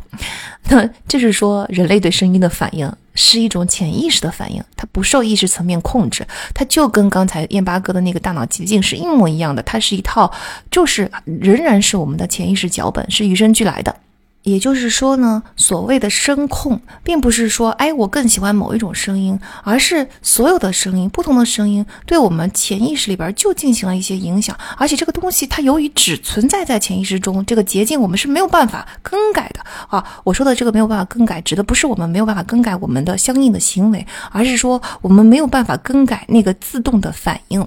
那比如说，我们的自动反应里面就是会觉得声音低沉的人，就男性啊，更加诱人。这个背后也是有一些生存机制的。比如说，调研结果表明，女性普遍更喜欢声音低沉的男性，那就说明声音低沉的男性跟生存一定是有一定的关系的。那实验者就通过一个实验来证明这一点哈，他是把一一群男性放在一个房间里面，然后受试对象呢，他如果发现自己是这屋子男人里边更强壮、更健康的那个人的话，他们录下来的声音就是比平时更低沉的，就是他在觉得自己最有优势的时候，他的声音是最低沉的。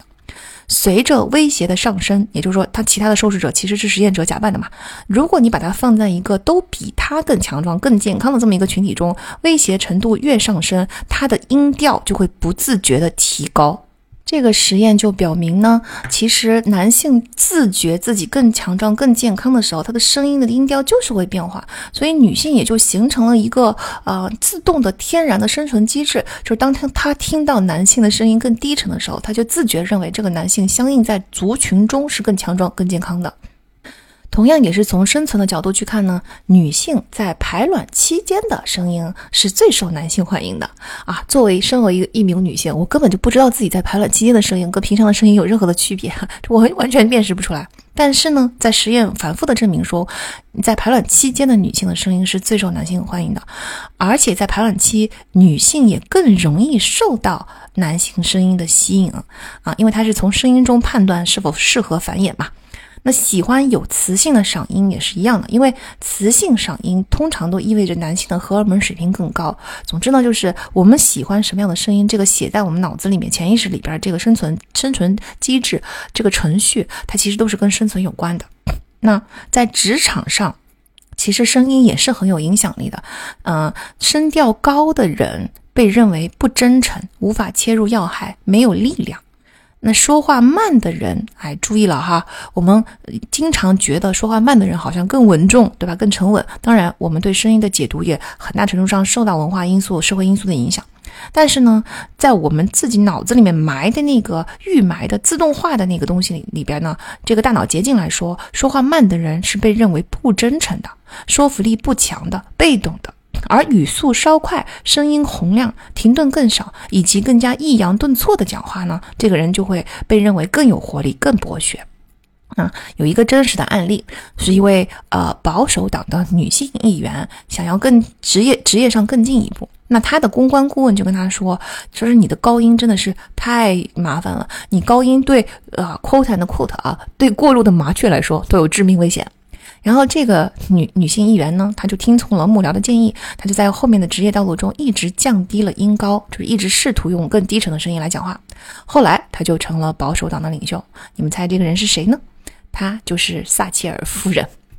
所以可见，就是声音在职场上，对于一个人在职场上建立自己的形象，我们当然不能说它是一个决定性的，呃，唯一的因素。但是我们要意识到，其实你的声音对你的个人形象、个人 IP 的建立，其实是有一定的影响的。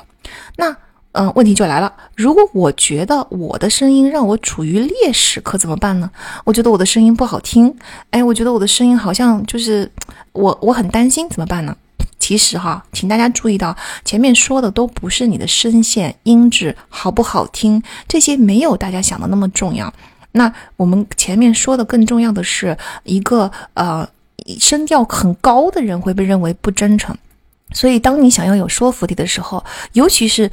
即使你现在有点情绪啊，你正在气头上，这个时候，如果你想要说服对方，你就要有压低你的音调就可以了。你看，这是大家都能做到的事情。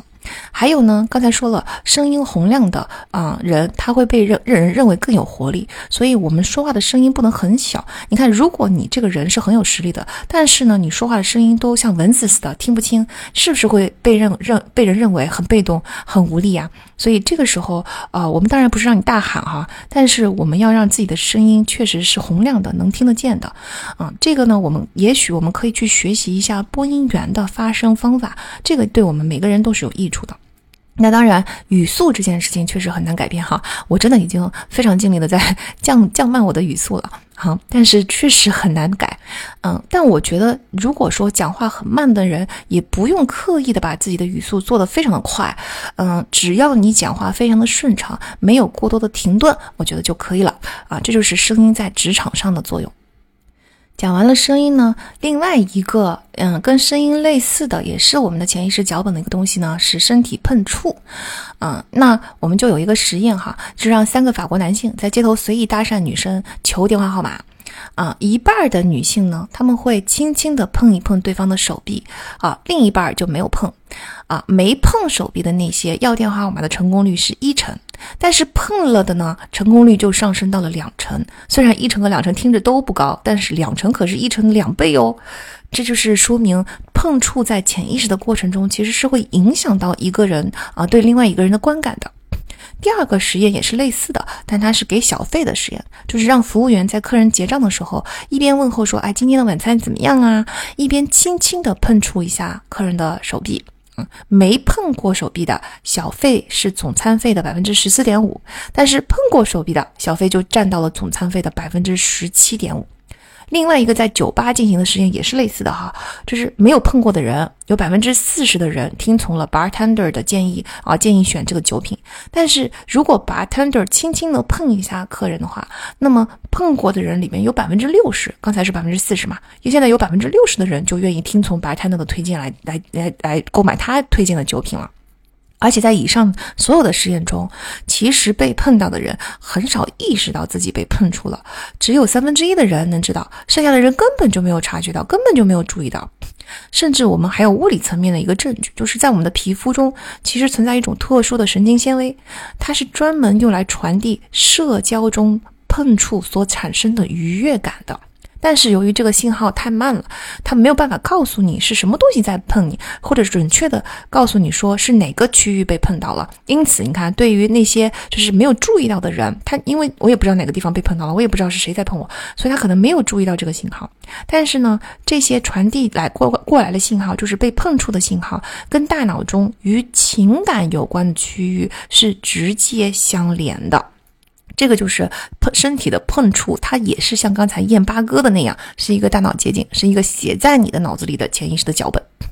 当然了，除了刚才所说的声控和碰触之外，以貌取人，对吧？颜控这件事情我们就不用多说了啊，有很多实验都证明，容貌出众的人竞选的胜率更高，得到更高职位的成功率更高等等。有一句老话说得好嘛，叫做 “dress to impress”，就是一个人的自我形象的管理是非常非常重要的。嗯，在这里呢，容貌并不是狭义上的美，它是比较复杂的，它是一种看起来很优质、很有领导力和能力啊，很有就是 charm 的，就是气场的一种感觉。它跟外貌的美貌程度高度相关，但不是完全一致的。那我们就能理解嘛？我们从小就被教育就是不要以貌取人，但是我发现，在现在的文化下，以貌取人似乎好像已经突破了道德界限，变成了某种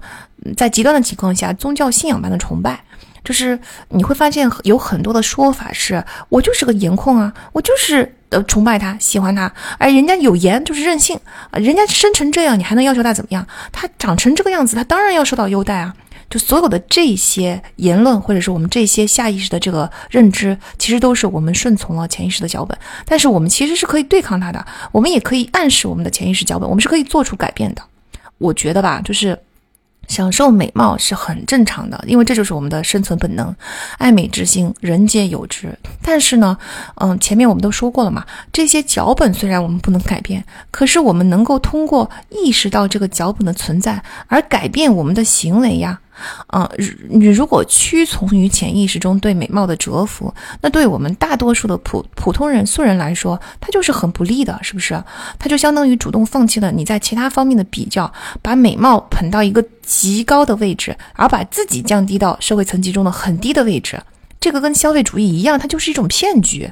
你要是在这种文化下，你就会听到我刚才所说的那些讲法，什么长得好看就是武器啊，就是有理啊，就是应该被放纵啊，被迁就啊啊！不，我们要学会对这些东西说 no，欣赏美。承认我们有以貌取人的天性，啊，占到嗯容貌便宜的人也承认我们占到了容貌便宜，这些都是我觉得我们的嗯没问题的事情。但是我们也也同时要学会对抗这种啊潜意识，尤其在他对我们不利的时候，共同创造一个等级差异更小的社会，而不是助纣为虐，是吧？潜意识的脚本并不是完全不可改变的，不是因为它存在就一定合理，一定是一个天条不可违逆，而是所有的潜意识脚本的这些知识都是为了让我们明白，原来我们大脑是这么运作的，原来我们人类的出厂设置是这个样子的。明白了这个原理之后，我们更好的能够去管理我们的行为，对吧？创建一个更好的氛围。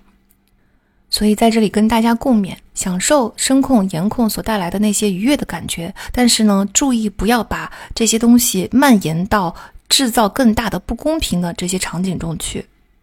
接下来我们要讲的呢，是一种叫做分类的潜意识，也是一个潜意识的脚本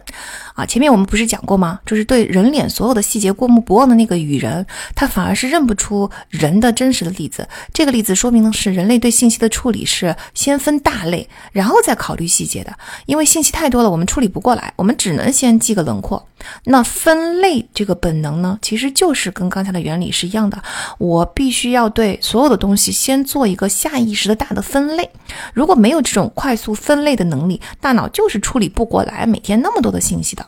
但是分类就意味着它会给类别强加上一些该类别所有的属性啊，比如说一种苹果和梨混合的转基因的水果。如果你把它分类到苹果中，我们就会赋予它更多苹果的特性啊，反之亦然。那我们都知道嘛，我们是一个非常容易受暗示的生物，所以如果你认为它是苹果，那你尝起来这个东西就更像苹果；如果你认为它是梨，嗯，那这个东西尝起来就更像梨。因此，其实分类它有一个危险，就是它改变了我们对这个事物的一些感受，它会嗯潜意识中影响我们的行为啊。分类它意味着粗化处理。那粗化处理，它是为了能够让我们快速的处理这么大的信息，但是它不可避免的，由于它太粗，颗粒太粗，它就会带来偏见。好，这个偏见，呃，在一个实验中，我觉得非常有趣的实验，它能够非常强烈的证明我们经常潜意识中不可抵抗的一定存在这种偏见。这个实验呢很简单，就是把八条直线等距排列，那这八条直线呢，每一根都比前一根长百分之五。然后呢，从左到右就是最短的到最长的。现在我们把这排线，因为它都是距离都是相等的嘛，那我们在这排线上加上两个框框，分别分成长组和短组。左边四根一组是短的，右边四根一组是长的。啊，那现在我们把它分成两类之后，再让受试的对象来。评估一下这两两组之间，就每条线之间的差距。当然，受试者普遍低估同一组内的长度差别。我们刚刚已经知道了，每条线的长度差别就是准确的百分之五。但是在同一组内，受试者往往认为这群线看起来差不多长，但是同时他们会高估不同组的长度差别。如果你把这个实验换成是不同深浅的颜色，比如说每一组的颜色比之前深，啊，每一个颜色比之前深百分之五，同样把它们分成两组，实验结果也都是一样的。甚至哈，在月份上也是一样的。比如说啊，人们会低估六月一日到三十日的温度差别，因为他下意识的就把一号到三十号全分在六月的这个组别里面。他会高估六月十五到七月十五的温度差别，虽然它同样也是三十天，但是六月和七月是两个不同的月份。我们会认为七月的温度明显比六月的温度要更高，而不是像不像六月一日到三十日，明显认为它这同一个月里面。温度相差应该不大，实际上根本就不是这么回事儿，对吧？但是只要分类存在，which 这个分类是不可避免的，对吧？因为我们人类大脑处理信息就一定会出现这种粗放的分类。但凡这个分类一存在，那么我们就一定会受到这个分类的偏见影响。这些实验就告诉我们，但凡我们去分类，我们就会走极端。分类是一个帮助简化啊处理信息处理结果的这么一个工具，但是当我们使用这个工具的时候呢，我们一定要小心偏见的存在。我。那正巧在我的工作中会反复碰到这种实验观察，为什么呢？因为 MBA 申请吧，在美国的这群 MBA 中，它有一个国内比较流行的分类，叫做 M 七 vs S 十六。我给那个呃不不不太了解申请的朋朋友们介绍一下哈，就是 M 七和 S 十六呢，M 七就相当于是七所美国比较大的呃历史比较悠久的学校。实际上 M 七的这个称谓，它的追其历史。来源是这七所学校，而且它全部都是常青藤学校。公立学校不在这里面，M7 的这个七所学校的呃那个副校长，就是商学院的副校副院长，他们经常呃组成了一个小联盟吧，啊，经常碰在一起去交流一下这七所大校的同同同时又是常青藤，同时又是历史比较悠久的这个学校，这些大校之间的情况，所以就形成了一个 M7。那在美国呢？因为大家知道美国的体育很厉害嘛，他们打到最后的联赛的时候，打到最后的决赛的时候，通常都是最后十六强的这个比赛，所以他们有一个叫做 Sweet Sixteen 的这么一个概念，所以他们就把美国前十六名，就认为大家心目中最强的这十六所商学院呢，又组成了一个叫做 S 十六的概念，叫 Sweet Sixteen，这就是 M 七跟 S 十六的来源。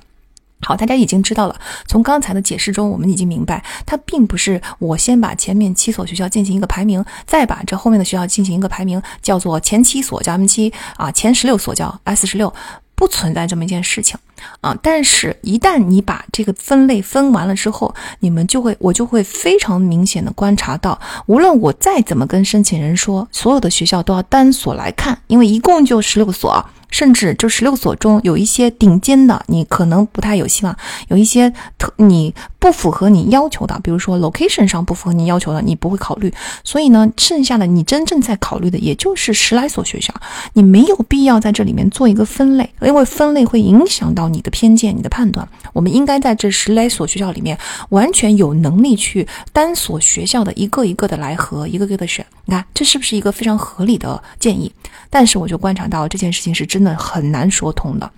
大多数的申请人下意识的就一定会对 M 七跟 S 十六之间啊，叫做刚才那个实验说了嘛。啊，低估组群内的差别，高估组群和组群之间的差别，然后你就会发现这个现象是很多人认为 M 七跟 S 十六之间存在着一条巨大的鸿沟，是一个跨越阶级的鸿沟。无论我们跟大家都说多少次，比如说拿出数据来证明 M 七中的某一所 A 学校就业数据和薪酬可能还不如 S 十六中的 B 学校，或者说针对你的这个诉求，你想要去的行业，S 十六中的。这个学校比 M 七中的这个学校要适合的多。无论你再怎么解释，你就会发现这个 M 七和 S 十六之间的鸿沟，它始终是在大部分人中是存在的。就是，嗯，这这些都你们留心观察一下身边，如果有类似的现象的话，你们就会发现，但凡我们要分类，我们就会走极端。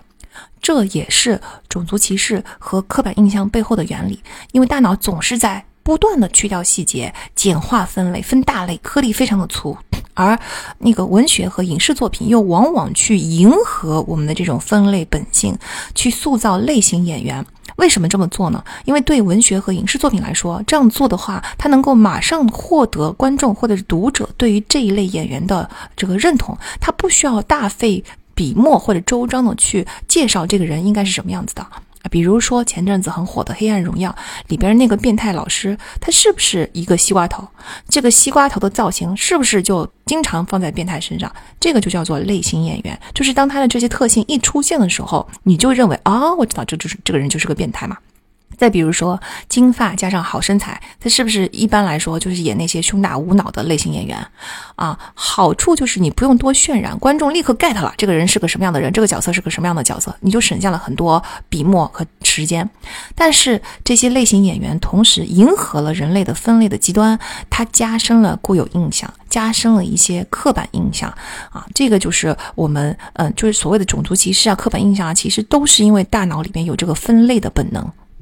说到这里，我们就应该明白，其实如果是想要尽量的不带偏见，因为偏见很多时候不但伤害别人，它其实就伤害的是我们自己做出对我们最有利的决策呀。如果我们想要尽量减少偏见的话，我们就应该尽量减少分类。那说刚才说到了这个刻板印象啊，还有呃这个种族歧视啊，甚至还有性别偏见啊，很多的偏见其实是不能被很好的察觉到的，因为我们分类是潜意识的嘛。但是呢，有一个非常有趣的实验，它可以试出来你有没有偏见啊。这个实验稍稍有一点点小复杂哈，那我们来先讲一下，就是这个实验呢，比如说你写上一端一堆名字和亲戚的关系哈，呃，比如说这个 Jack 啊，姑姑。啊，等等哈，那如果说是女性的名字，或者是女性的亲戚的话，比如说 Mary 就是一个女性的名字，姑姑是你的女性的亲属，那要求受试者看到女性就说 hello。如果是男性的名字，比如说 Jack，或者是男性的亲戚，比如说叔叔，那你就说 goodbye，就是或者我们中文里面就把它换成你好，再见。那由于女性的名字和女性的亲属，它非常容易能够分类成女性，因为女性是一个非常大的、很好用的分类，所以大部分人在做这个测试的时候速度都非常的快，就是看到女性啊，hello 啊，看到男性啊，goodbye，就这么就这么简单。好了。现在我们把这个分类去掉，就是换一个分类。我们现在来进行混搭。比如说，我现在要求你看到男性名字和女性亲属的时候，你说 hello，剩下的你说 goodbye。那上一个测试，大家的反应速度是非常快的，这个速度是多少呢？是零点五秒。这一次，当你把这个新的分类放进去了，你不能这么轻易的分为男性跟女性的时候，你必须要看到男性名字和女性亲属啊。这个新的规则下，这个速度就延迟到了零点七五秒。虽然总体来说听起来都很快，但是大家知道，零点七五秒在零点五秒基础上已经增加了，就是嗯往上升了百分之五十的这个速度了。那这个数值上的差别就很具象的展现了分类。给大脑带来的效率提升。当分类很容易的时候，大脑的效率就很高；当分类不容易的时候，大脑的效率就很低。你任务是同样的嘛，对吧？任务本质上没有任何区别。这个就非常形象，就是很具象的告诉我们，分类是干嘛用的？分类是为了让大脑更快速度，但是做出更不准确、更带有偏见的决策的。好，那我们就可以去利用刚才的这个实验原理，看看你有没有偏见。也就是说，这个分，因为我我们先解释一下哈，就是刚才说了，如果这个分类在你的脑中根深蒂固、非常有用的话，你必然一定带有偏见，因为这个是藏在我们潜意识中的。所以呢，你你大脑中固固存的分类越少，你的偏见就越少；你大脑中的分类越顽固、越清晰、越明显，你的偏见就越多。那我们利用这个原理，我们就可以通过你的反应速度来测试你脑中是不是有这个分类。比如说，女性擅长文科，男性擅长理科，这是不是一个非常常见的固有影响？在这样的大文化大环境下长大，我们多多少少都是有一点偏见的哈。那这种偏见有多深呢？咱们就可以设计一个类似的实验。如果说你看到女性的名字加文科，就说你好。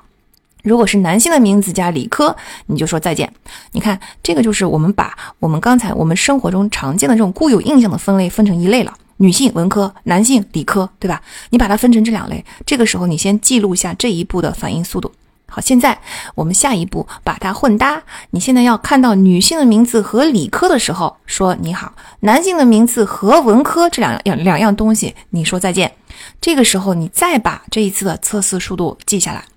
两次测试反应速度越接近，你的偏见越小；反之，你的偏见越大。你看，以后你们再碰到那些发言和行为明显带有偏见，但死活不承认自己有偏见的人，你就可以甩他一个这样的测试，用我们真实的这个测试数字来打脸。在分类这件事情上呢，我们其实还有把它分成内群体和外群体的潜意识的本能。那简单的说，就是分类成我们和你们。在同样的，如果他变成了两类人，就是我们是一类，你们是一类的话，我们同样会夸大我们的相似性，也会夸大我们和你们的不同。大家要注意一下这种我们和你们的叙事，因为远古人类呢经常受到其他部类的攻击，所以这种我们 vs 你们的叙事其实是很容易挑起两个族群之间的敌对情绪，并且你会下意识的认为我们中啊大家都一样，我们跟你们就是有很大的不同，而事实上可能并不存在这种高度的相似性或者是高度的差异性。那如果说你见到了一个我们 vs 你们的叙事，你经常就会观察到类似的，因因而引起的一些强烈的偏见和极端的情绪。其实我们非常容易观察到这个现象，比如往小了说，大家有没有听过一句话叫做“友谊是建立在共同敌人的基础上”？在这个情况下，是不是呃共有了有了共同的敌人，那我跟这个人就变成了我们，我们的共同敌人变成了你们，嗯，分出了两个类级。族群啊，所以一下子我跟你之间就建立了所谓的相似性的基础上的友谊，也就是说，放在远古的部落里面，我们就是同一个部落的人，他就是另外一个部落的人。往大了说，大家可以发现，如果我们以肤色来区分的话，那你就是出现了一个我们和你们，这个时候不可避免就一定会扩大这个，不但扩大两者的差异性，并且容易挑起敌对的情绪，这就是种族歧视。总之呢，人类一分类，咱们就容易走极端，就容易带来偏见。我们一定要记住这一条。那我们，呃，但是分类是我们的一个潜意识的、下意识的本能行为嘛？那我们应该怎么做呢？就是在我们的行为中，我们应该不断的啊，告诉自己要培养一些新的。这个思路或者世界观和人生观和价值观来，啊，进行一些行为上的调试。比如说，我觉得我们应该扩大分类，就是分类是不可避免的，但是我们不没有必要的分类，咱们不要分的那么细，是不是？咱们把分类扩大了之后，就能够消弭一些偏见。比如说，如果你觉得我们都是地球人，全世界的人除了肤色和一些进化的特征，比如说哈鼻梁的高低啊、眼窝的深陷啊等等，没有任何其他的不同。从进化的角度来说，这些呃外表上的区别是因为不同地区的光照和气温的条件导致了皮肤的颜色和厚度的不同，对吧？但是除去这个这层皮之外，内里我们都是一样的，我们全部都是我们，全是一模一样的人。这个是一个大分，人类是一个大分类。啊，这样的话，我们其实对于就是由于这些外表上非常没有意义的区别所造成的啊内族群跟外族群的偏见和敌意就会减少。我这样说，并不是说我们要忽略掉所有的不同啊，认为所有的人都一样。因为当大家把大家放在一个族群里的时候，你又认为所有的人都一样。我们当然是认同说，从文化上来说，从根源上来说，从很多地方上来说，人跟人之间都是不同的。但是你想啊，每一个人跟另外一个人之间也是不同的呀。啊，我们不是说所有的东西都要把把它抹平不同，而是说在分类这件事情上，咱们不要轻易的分类。当你面对面遇到跟自己不同的人的时候，咱们有一个基本的分类，就是我们都是人，哎，我们没有什么不同。比如说哈，嗯，我小时候就不觉得小美人鱼或者是快乐王子跟我有什么不同，我根本就不会察觉到说，哦，他们不是中华民族，他们不是黄皮肤，他们跟我是不一样的，完全没有这个意识。这就说明什么呢？说明虽然分类是大脑的一个潜意识的本能，但是怎么分？是我们受到社会文化大环境的氛围影响的，那我们应该就这个不是我们的本能啊啊！你我小孩子真的很很难去意识到说啊，这有区别吗？我们都是人呐，所以我们对于分类来说，我们尽量的扩大分类，经常提醒我们自己，这样的话，我们的偏见就会减少。再比如说，我们前面说过 M 七跟 S 十六，在你看我们的分类是为了简化决策嘛？但是如果有时候决策太过于简化，对你就是不利的。这个时候我们要衡量的是，我做出决策所需要付出的努力有没有很多？我刚刚说了，我们考虑的范围一共也就是十来所学校的范围，你付出的努力并没有很多的情况下，我们就不应该再做细化分类了，而应该把它们全都归为一类，并且从这一类中再去进行挑选。没有必要再细化分类，这就是重点，就是我们的分类要扩大，它不能太细，在自己能能力范围之内，尽量分类粗一点。你分的越细，你偏见越大，被误导的就越多。我们可以经常问问我们自己：如果没有这个分类的话，这些信息我能处理吗？那如果说我能处理的话，最多也就是说稍微花多一点点时间的话，我可以的话，我为什么要做这个分类呢？分类就意味着偏见，就意味着误导，就意味着你可能会因此呃有所损失。记住这一点，就是第一个扩大分类。第二个呢，是我们可以改变分类，利用前面说过的暗示，选择对自己有利的分类啊，比如说呃亚裔。他的这个分，大家对他的固有印象是数学很好，但是女性大家对她的固有印象又是啊，这个数学不好。这个时候呢，我们就设计一个实验有一个实验哈，给亚裔女性做数学卷子，在考试前我先做一个小调研，调研的题目如果全部都是侧重亚裔的啊，比如问你说你们家是从哪里移民过来的呀？啊，你们有什么文化呀？所有的东西，所以全部是亚暗示他亚裔的这个身份的，这个时候测试的结果就会更好。比普通人更好，但是如果调研的题目反过来是强调性别的，比如说就是那个啊，你是什么性别啊？你这个性别怎么样怎么样之之类的，那么测试的结果就会更差。这就是说明他在分类的时候受到暗示以后，潜意识的把自己放进了不同的类别中，而这个类别它所有的类别都跟偏见相关嘛。所以如果在我们没有办法的情况下，我们可以经常在自己身上改变我们的分类。如果我觉得我对自己的这个认知是处在某一个类别中的，这个时候我要找出我身上其他的身份，然后把自己放在对自己更有利的那个类别里面。就像刚才，如果我我希望我的数学成绩更好，而且我又没有办法对抗这种性别偏见的话，我就把自己放在亚裔的类别里面，而不是把它放放在女性的类别里面。当然了，更理想的是你根本就不存在女性数学不好的这个偏见。最后一个建议，第三个建议呢，就是我们不要轻易的采取行动，啊，或者说我们根本不采取任何行动，因为偏见这个东西呢，它是一定在潜意识，就是这是人类的出厂设置，它永远一定会有。我们大脑运作的这个模式就注定着我们一定会有。我们如果认识到我们自己就是可能带有偏见的，自己有可能是错的，这个时候你可以在脑中想一想啊，你把这个偏见留在心里就行了，你不要说出来呀，你也不要根据这个偏见充满盲目自信的去采取。行动，除非一定必须被迫，你不要把这个说出来，默默在心里面有偏见就行了。所以，所谓的去除偏见呢，真正的意义、真正的意思，并不是说你要在心中把所有跟偏见相关的想法全都根除，这件事情是不可能的。所谓的去除偏见，是我们第一意识到人类永远带有偏见，并且非常容易；第二，我们不要在这些偏见下去采取偏见的行为啊，这就是为什么。在很多的职场，在很多的群体中，我们必须非常严格的去执行反歧视、反偏见啊，这个大家都公平的一个环境，创造这么一个环境，就是因为每一个人类个体，他不由自主一定会带有偏见的。我们共同把这个环境创造的越好，那其中的每一个人都会更受益。小总结一下呢，就是呃，我们越分类，我们越极端，我们越偏见，我们对自己就越不利。所以有三条：扩大分类、改变分类、选择自己对自己最有利的那个，以及在我们有偏见的情况下，不要采取带有偏见的行动。最后呢，我们来讲讲情绪错觉。什么叫情绪错觉呢？让我先来问大家一个问题哈：你觉得情绪是潜意识还是明意识啊？啊，我觉得很多同学可能会觉得下意识的脱口而出说是潜意识吧，因为也就是情绪是情绪，意识是意识。但是呢，细想一想又觉得说好像，但是又不是全潜意识，因为前面所说的潜意识全部都是完全不受我们自己察觉的，根本就是下意识的就做出去的这个事情。但是情绪我是察觉得到的呀，它是在我意识层面，我知道我现在在生气，我知道我现在的情绪是悲伤，所以它难道不是意识层面的吗？嗯，所以呢，呃，可能最后的结论有有些人会说，情绪可能是半嗯半明意识半潜意识的吧。好，正确答案是什么呢？正确答案是情绪是百分之百潜意识的。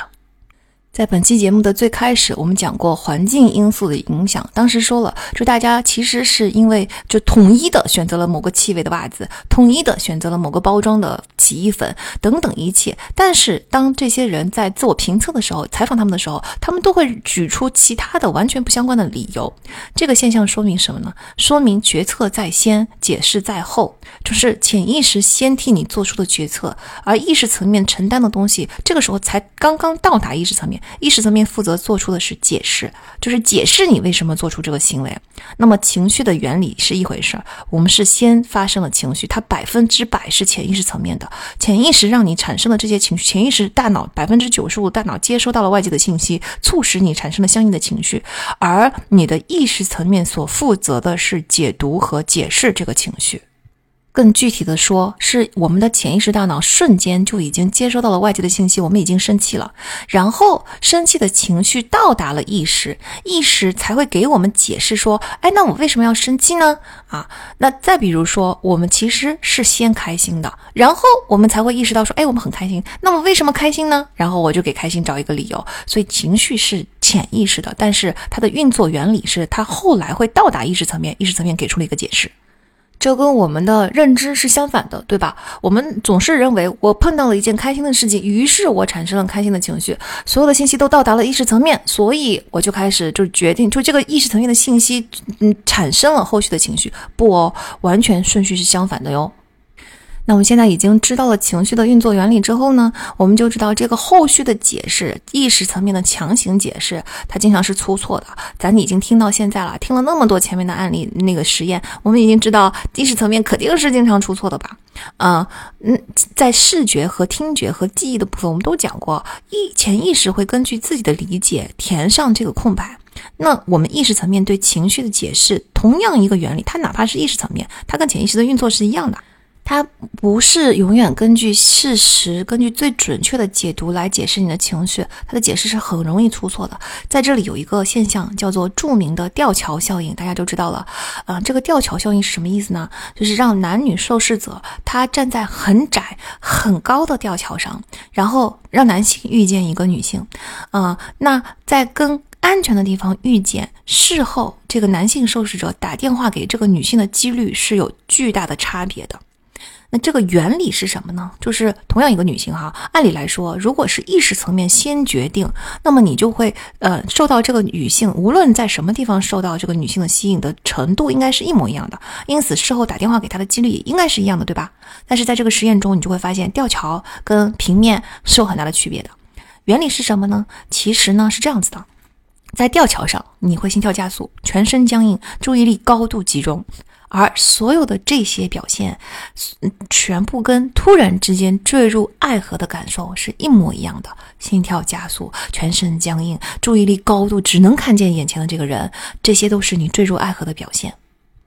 所以，大脑在给你的这一系列的身体反应，包括你的情绪，做出马后炮的事后解释的时候呢，它不是根据事实来的，也不是根据理性分析来的，它直接就给你解释说：哦，因为你爱上了他，你对他，你深受他的吸引，所以你才会有刚才这些心跳加速、全身僵硬、注意力高度集中的这些表现。这个就是我们情绪的整个运作过程啊。说到这个吊桥效应呢，嗯，我在很很早之前，我在一个 TED 演讲中。能听到一个有趣的故事，就是说演讲的这个演讲嗯专家，他有几个助手，他其中的一位男助手呢，暗恋他的另外一位女助手很久了啊，他知道。然后呢，因为这群人都是研究大脑神经学的嘛，所以他们当然是很清楚吊桥效应的啊。然后呃，他们也知道说吊桥只是一个。呃，代名词，跟吊桥相似的什么呢？就比如说让人感到心急激动的地方啊，比如异域风情啊，陌生的环境啊，再比如说，其实很多人在迪士尼表白 是吧？就是去迪士尼玩的那种非常兴奋的状态啊，等等啊，这些东西，尤其是啊，越是陌生的文化跟环境，越让人感觉到刺激，你越容易人越容易产生刚才所说的吊桥效应。在吊桥效应下，你可能解读就是我对身边的这个人产生了感情啊。所以呢，这个团队呢有一次就要去中国做交流，然后听到这个消息，这个男助手就非常的兴奋，他想说：“天呐，啊，中国耶，对吧？遥遥远的东方，神秘的东方，这没有比他文化更 exotic 的地方了。”然后呢，他到了中国之后，他还专门请这个女助手去外滩坐黄包车，黄包车驶得飞快，飞快的驶在外滩的街头上，然后他们就是增强这个异域文化的体验嘛，黄包车这件事情。男那女助手就非常的激动，在那里说啊，就是这个太有意思了，太有趣了。男助手心里想说，这下子你应该对我心动了吧？结果女助手转回头，大家猜她说了什么？她对这个男助手说：“天呐，你不觉得这个黄包车夫好帅吗？”这就是有趣的吊桥效应，就说明其实我们很多东西是我们身体先做出了反应，大脑给出了一个错误的解释，这个就是情绪错觉。但是根据刚才我们说的这么多的东西，我们已经知道了，呃，我们对自己所给出的解释，也就是说我们对自己的意识这个事情是相当自信的，对吧？嗯，就是人为什么啊？明明根本啥都不知道，但是却如此的自信。好，所以我们在这个。嗯，对自己的自信程度上呢，做了一个，就也有一些实验哈。比如说，嗯，扑克牌大小的图片二选一，你选对自己更有吸引力的女性啊。然后选完了之后呢，我们就把两张扑克牌都盖住，同时偷偷的把没选的那一张递给这个受试者。在百分之七十五的情况下，受试者居然都没有察觉这不是我选的那位女性。然后你要求她解释说，那你为什么选这一位呢？他们就会说出很多非常自信的选他的理由，比如说啊，我喜欢他的耳环呐，或者说啊，他看起来很像我一位亲切的婶婶啊，等等哈。你看这个实验就说明，人对自己的选择，就是对事后做出的解释都非常的自信，都觉得我一定是因为这些理由选的，其实根本就不是你选的那个人。另外一个实验呢，是用了两种口味的果酱让人家选。那选完之后，你尝一口选择的那个人那那一口果酱，其实它没有真正你尝，这是果酱里面有一个暗格，你尝到的那一口是你没选的那一款果酱的味道。三分之二的人同样哈没有察觉到果酱换了，并且毫无困难的清楚的说出选择这款。果酱口味的原因，而且也是带有自信的。这这这些实验都说明，人有时候吧不知道自己喜欢什么东西，消费者也不知道自己喜欢什么东西。营销的本质哈，就是用各种手段，尤其是针对人类各种大脑本能，尤其是潜意识这个手段。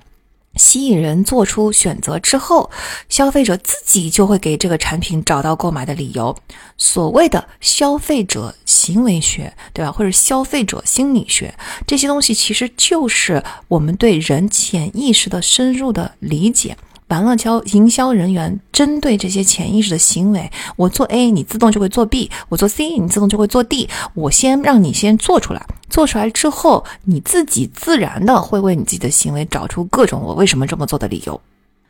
那我们前面不是说到过吗？当我们潜意识给我们弥补上视觉呀、听觉呀、记忆啊这些空白的时候，它或者说它把这个漏洞给你补上的时候呢，它其实是遵循啊文化呀、上下文呐、环境啊等等的影响，对吧？它是有一个规律的。那么我们的意识层面给我们的情绪找解释的时候，这个时候它是遵循什么规律呢？啊，它是在一个全人类共享的且储存着社会、感情、文化信息的庞大的数据库中搜索，并且从这个所谓的社会规则数据库中选择貌似最合理的那个理由。啊，比如说，举个例子来说，你刚刚享受了一个完美的聚会，然后你觉得这个聚会非常的开心。当他问我我问你为什么你对这个聚会感到如此的享受的时候呢？很多人真的很多人会回答，呃，因为今天的这个聚会的宾客非常的不错。为什么？你也有可能，其实真正的理由有可能是因为当天的酒水，有可能是因为当时的音乐，有可能是因为你正好在当场碰到了一位迷人的男性或者是女性，但是。宾客很不错，他们都很有意思。这个是社会规则数据库中看起来最合理的啊。至于他是不是真的，就很难说了哈。比如说，同样的宾客，也许下次的聚会就是不愉快的。但是，除非发生了下次聚会同样的宾客不愉快的的这个事件，你就不会意识到其实不是宾客，甚至你还会为下一次的聚会找出新的理由。比如说，今天大家不在状态啊，今天这个话题可能就是引起了一些不舒服的东西，跟宾客无关。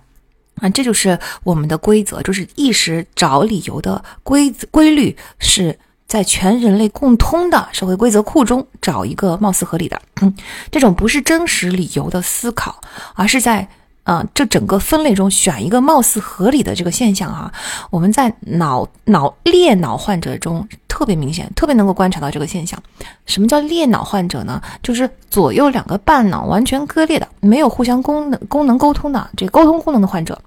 嗯，这这对两个半脑之间的沟通这件事情，其实也是一个意外的发现。一开始其实是对癫痫病人的研究，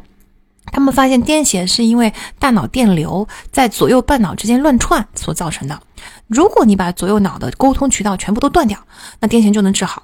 左右半脑之间呢，有一个叫做胼胝体的桥梁啊，大家不用在乎这两个字怎么写了哈，反正就叫胼胝体这个桥梁。你把这个桥梁用手术给它弄断，完全是可以实现的。你把它弄断，左右脑之间就不会有电流了，癫痫就治愈了。理论上来说是这样的哈，但是毕竟是大脑手术嘛，在当时那个年代就很少有人敢做。但是呢，到了四十年代，有一个病人的癫痫实在是太严重了，就他随时随地可能发作，然后他就觉得这件事情生不如死。如果我癫痫治不好的话，我根本活都活不下去。于是他就嗯自愿强烈的要求去做这个手术。后来手术就做了，结果发现手术确实治愈了这个癫痫，并且呢，表面上来看，这个人的大脑功能啊、智力啊、好像社会功能啊等等啊，看上去好像没有任何的影响。那么，这个所谓双引号成功的案例，就鼓励很多癫痫病人陆陆续续都做了这个手术。于是，就跟前面那个一战说子弹打穿了大脑，出现了一一大批大脑有特定区域损伤的人一样，这个就出现了一批左右脑之间已经完全没有沟通的，叫做裂脑患者，供大脑神经学家们来研究。好，然后呢，我们就给这个这一群人做了这么一个实验，就是。给他们的右脑看一个东西，由于他们两个大脑之间不沟通了嘛，所以如果你给他的右脑看东西的话，也也就是你的左眼看到了，那你的左脑是不是完全接收不到这个信息呀？那科学家们呢，就让啊这些人在右脑看到了之后，并且他看到的东西是一个指令，比如说我让你微笑，我让你挥手，就是右脑看到了这个信息，然后呢，你就要做出这个指令，我笑了，我挥手了。好，然后接下来这个受实验者就会要求这些病人去做出对刚才这个行为的解释。我们知道语言功能是存在在左脑的，刚才我们说过了，这个信息只有右脑看得到，而且由于两个半脑之间没有沟通，所以左脑并不知道右脑在干啥，左脑根本就不知道你为什么要做这个动作。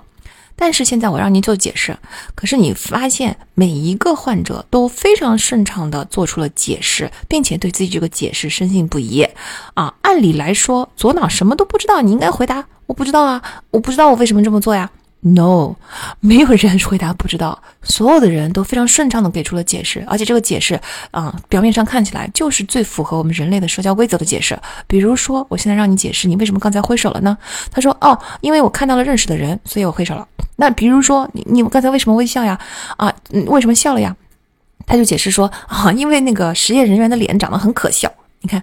就是在裂脑病人身上，我们非常明显的观察到，人类是先行动再解释，而不是先思考再行动的。至少，就是我们只有百分之五的行动是大脑做出决策再行动的，剩下的百分之九十五的大脑，我们接做出了决策之后，这个百分之五只是事后去解释他的这个行为的，根本就不是我们意识层面认为的那个理由，而意识层面往往还是对自己给出的理由是深信不疑的。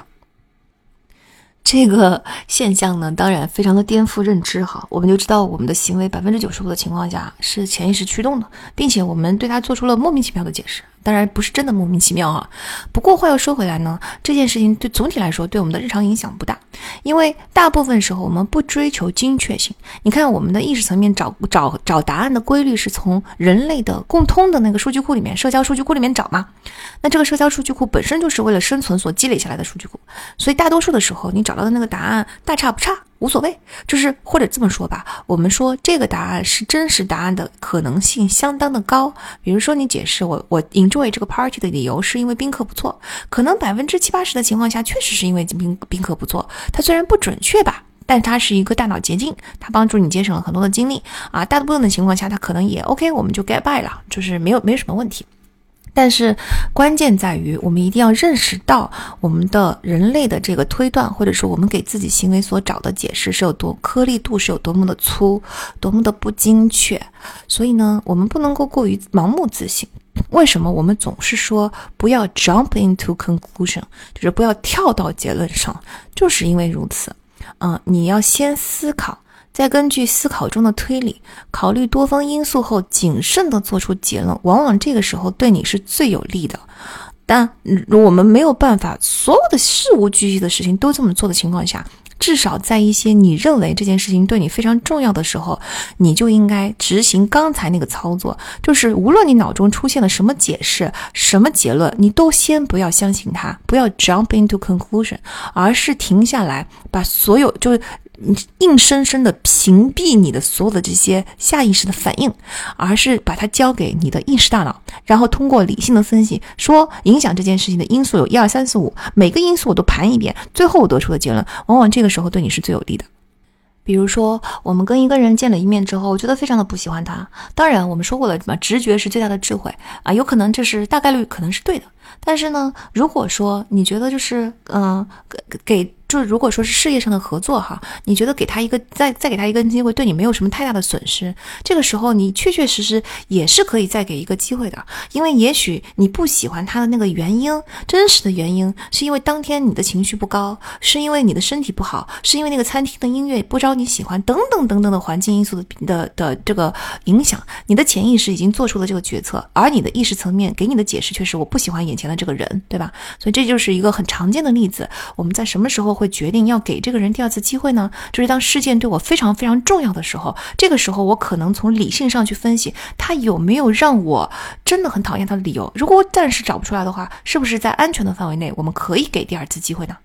再比如说，在我接触的学员中，大家有很多时候选校是非常不理性的。站在一个旁观者的角度，我可以，尤其是有很多人的经验的情况下，我可以清晰的看到大家对于这个学校的执着也好，讨厌也好，他都是毫无理性根据的。如果你问他为什么的话，他往往瞠目结舌，说不出来。但是很多人对此却根深蒂固的认为这个学校就不适合我，或者说就是这个学校最适合我。在这种时候，由于就是选定一个学校，这个学校的名字会跟你一辈子，所以它对你总体来说还是一个挺重要的事情吧。这个时候，我们就应该交给理性大脑，我们来分析一下这个学校从资源上、从文化上、从录取的成功率上、从各种综合因素考虑上一套分析下来以后，它到底适不适合你？这种情况就是我们其实把这种啊感觉或者这种现象称为 open-minded，就是不要这么执拗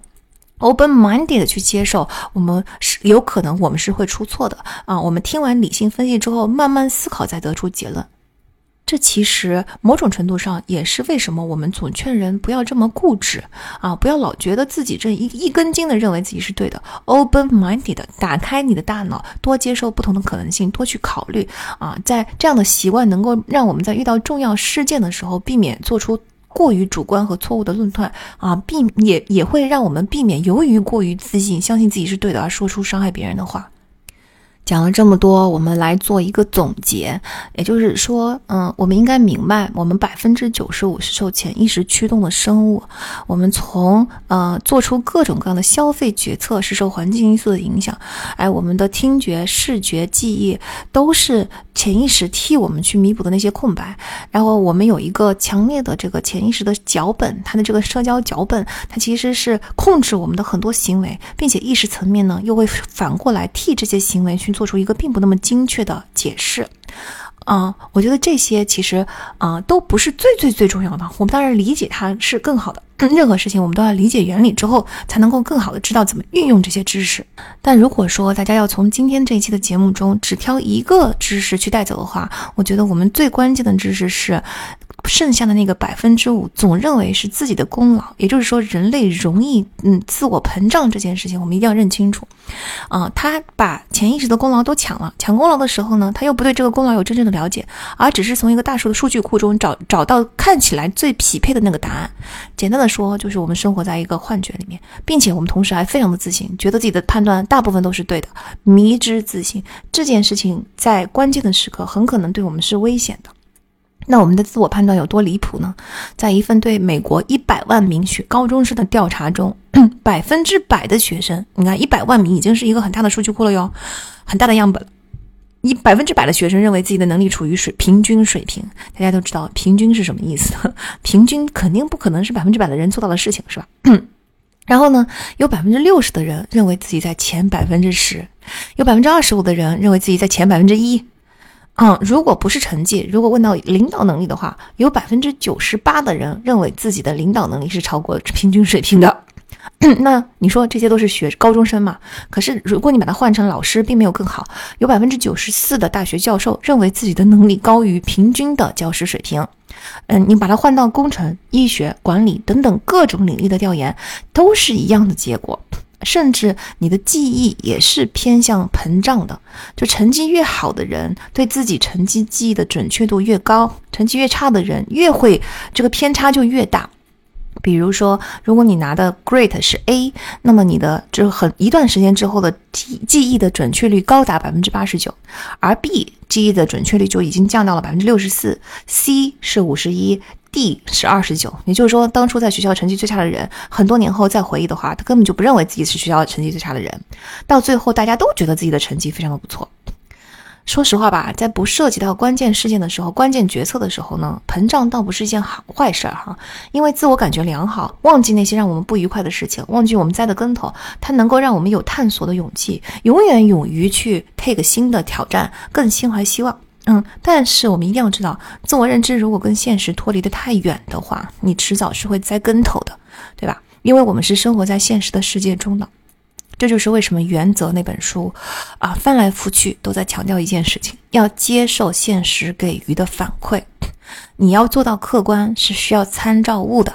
是需要把你自己扔到现实中去，然后把现实当成一个回音壁，收到现实给你的反馈。跟自身进行调整，因为你从内里是没有办法对自己做出准确的评价的。你唯有越接收所有外部对你的评价，而且不一定光光是评价，评价每个人的评价都是很主观的。你接收你做这些事情，你在人生中经历的这些细微的反馈，你去觉察到他们。嗯，其实，在做企业的时候也是同样的道理。你无论对一个想法，再怎么自信，认为它一定行，你都要放到市场上去做检验，并且用一种更加平和的心态去看到它在市场上的检验。那你对自己的能力也是一样，哪怕你觉得自己的能力很自信，你老觉得我自己是一个非常如何如何的人，但是你要在这个方面勇于去接受挑战，然后 get 世界对你的反馈。这个时候，你对自己的认知越全面、越清晰，结果往往是越好的。啊，经常接收现实反馈进行校准，是我们一生的功课。它能够让我们少犯错，尤其是在一些非常重要的大事上。By the way，啊，其实《原则》这本书就是我看潜意识的原因，因为我在看《原则》的时候，达里欧他提到了潜意识啊，然后所以我就赶紧先把原则抛抛掉了，先来看潜意识，因为这个话题对我其实我更感兴趣。那其实呢，呃，说回到我们要接受现实反馈这件事情啊，我接触这些年，我接触过真的非常非常多的学员。由于我的工作性质，我经常跟这些学员长期保持很好的联系，所以我得以观察到很多人在人生的。过程中是一路越做越好，还是会碰到呃持续碰到一些大大小小的坎？那我就发现，在里边发展的最好的，就是据我对这些学员多年的观察，职业发展、生活美满、各种东西的发展，然后整个人的幸福状态最好的，都是那些经常把自我认知通过信实反馈进行校准的。这件事情真的其实不容易。如果你问我，我对什么样的人最容易成功的解读，真的就不是什么你要具备 A 能力、B 能力这样这样这样的人更容易在社会上成功。我我深刻的、强烈的觉得啊，只有有走出舒适区的勇气，有不断校准的勇气，真的这件事情是需要很大的勇气的，因为他要调整你的自我认知，他很多时候往往是一些不太愉快的自我认知。有这种勇气的同学，他往往是最容易获得长期的成功的。而且，大家在这个事情中，不要觉得接收现实的反馈永远是一件非常沮丧和和让人不开心的事情。如果我们能够调整我们对这件事情的看法，我们已经现在已经知道了，它对我们就是有利的。良药苦口，对不对？它既然是一件好的东西，我们对待它的态度就应该是高兴的。只要你拥有成长型的思维，也就是说，今天的我只是今天的我，今天我身上无论什么具备什么样的缺点，明天的我都有机会改呀。明天的我又不一样了，后天的我又不一样了。人是永远在不断的变化中的。那么，你即使在不断的校正自我认知，你也不会在这个过程中受到很大的打击啊，你不会失去希希望，产生自卑的情绪。反过来想哈，你想想看嘛，根据我们刚才所有的这些原理呢，大部分人都是生活在，包括我们自己啊，每一个人都是生活在啊或深或浅的幻觉中的。但是如果你经常性的去跟现实世界中去校准自己的话，你就拥有面对更真实的自己和世界的勇气，你在认知能力上是更优秀的。假以时日，这些累积出来的认知优势会让你跟其他人拉开很大的差距。那信息时代嘛，信息就是价值，对不对？你拥有对这个世界、对自己越完整、越真实的信息，你手中获得的价值就越大。那在这一期节目中，希望跟大家在这个方面共勉。嗯，希望大家喜欢这一期的节目。那么，想要加入我们读者群的，或者是想要搜我们微博的，都可以在文案里面找到嗯加读者群的方法。好，我们下期节目再见，拜拜。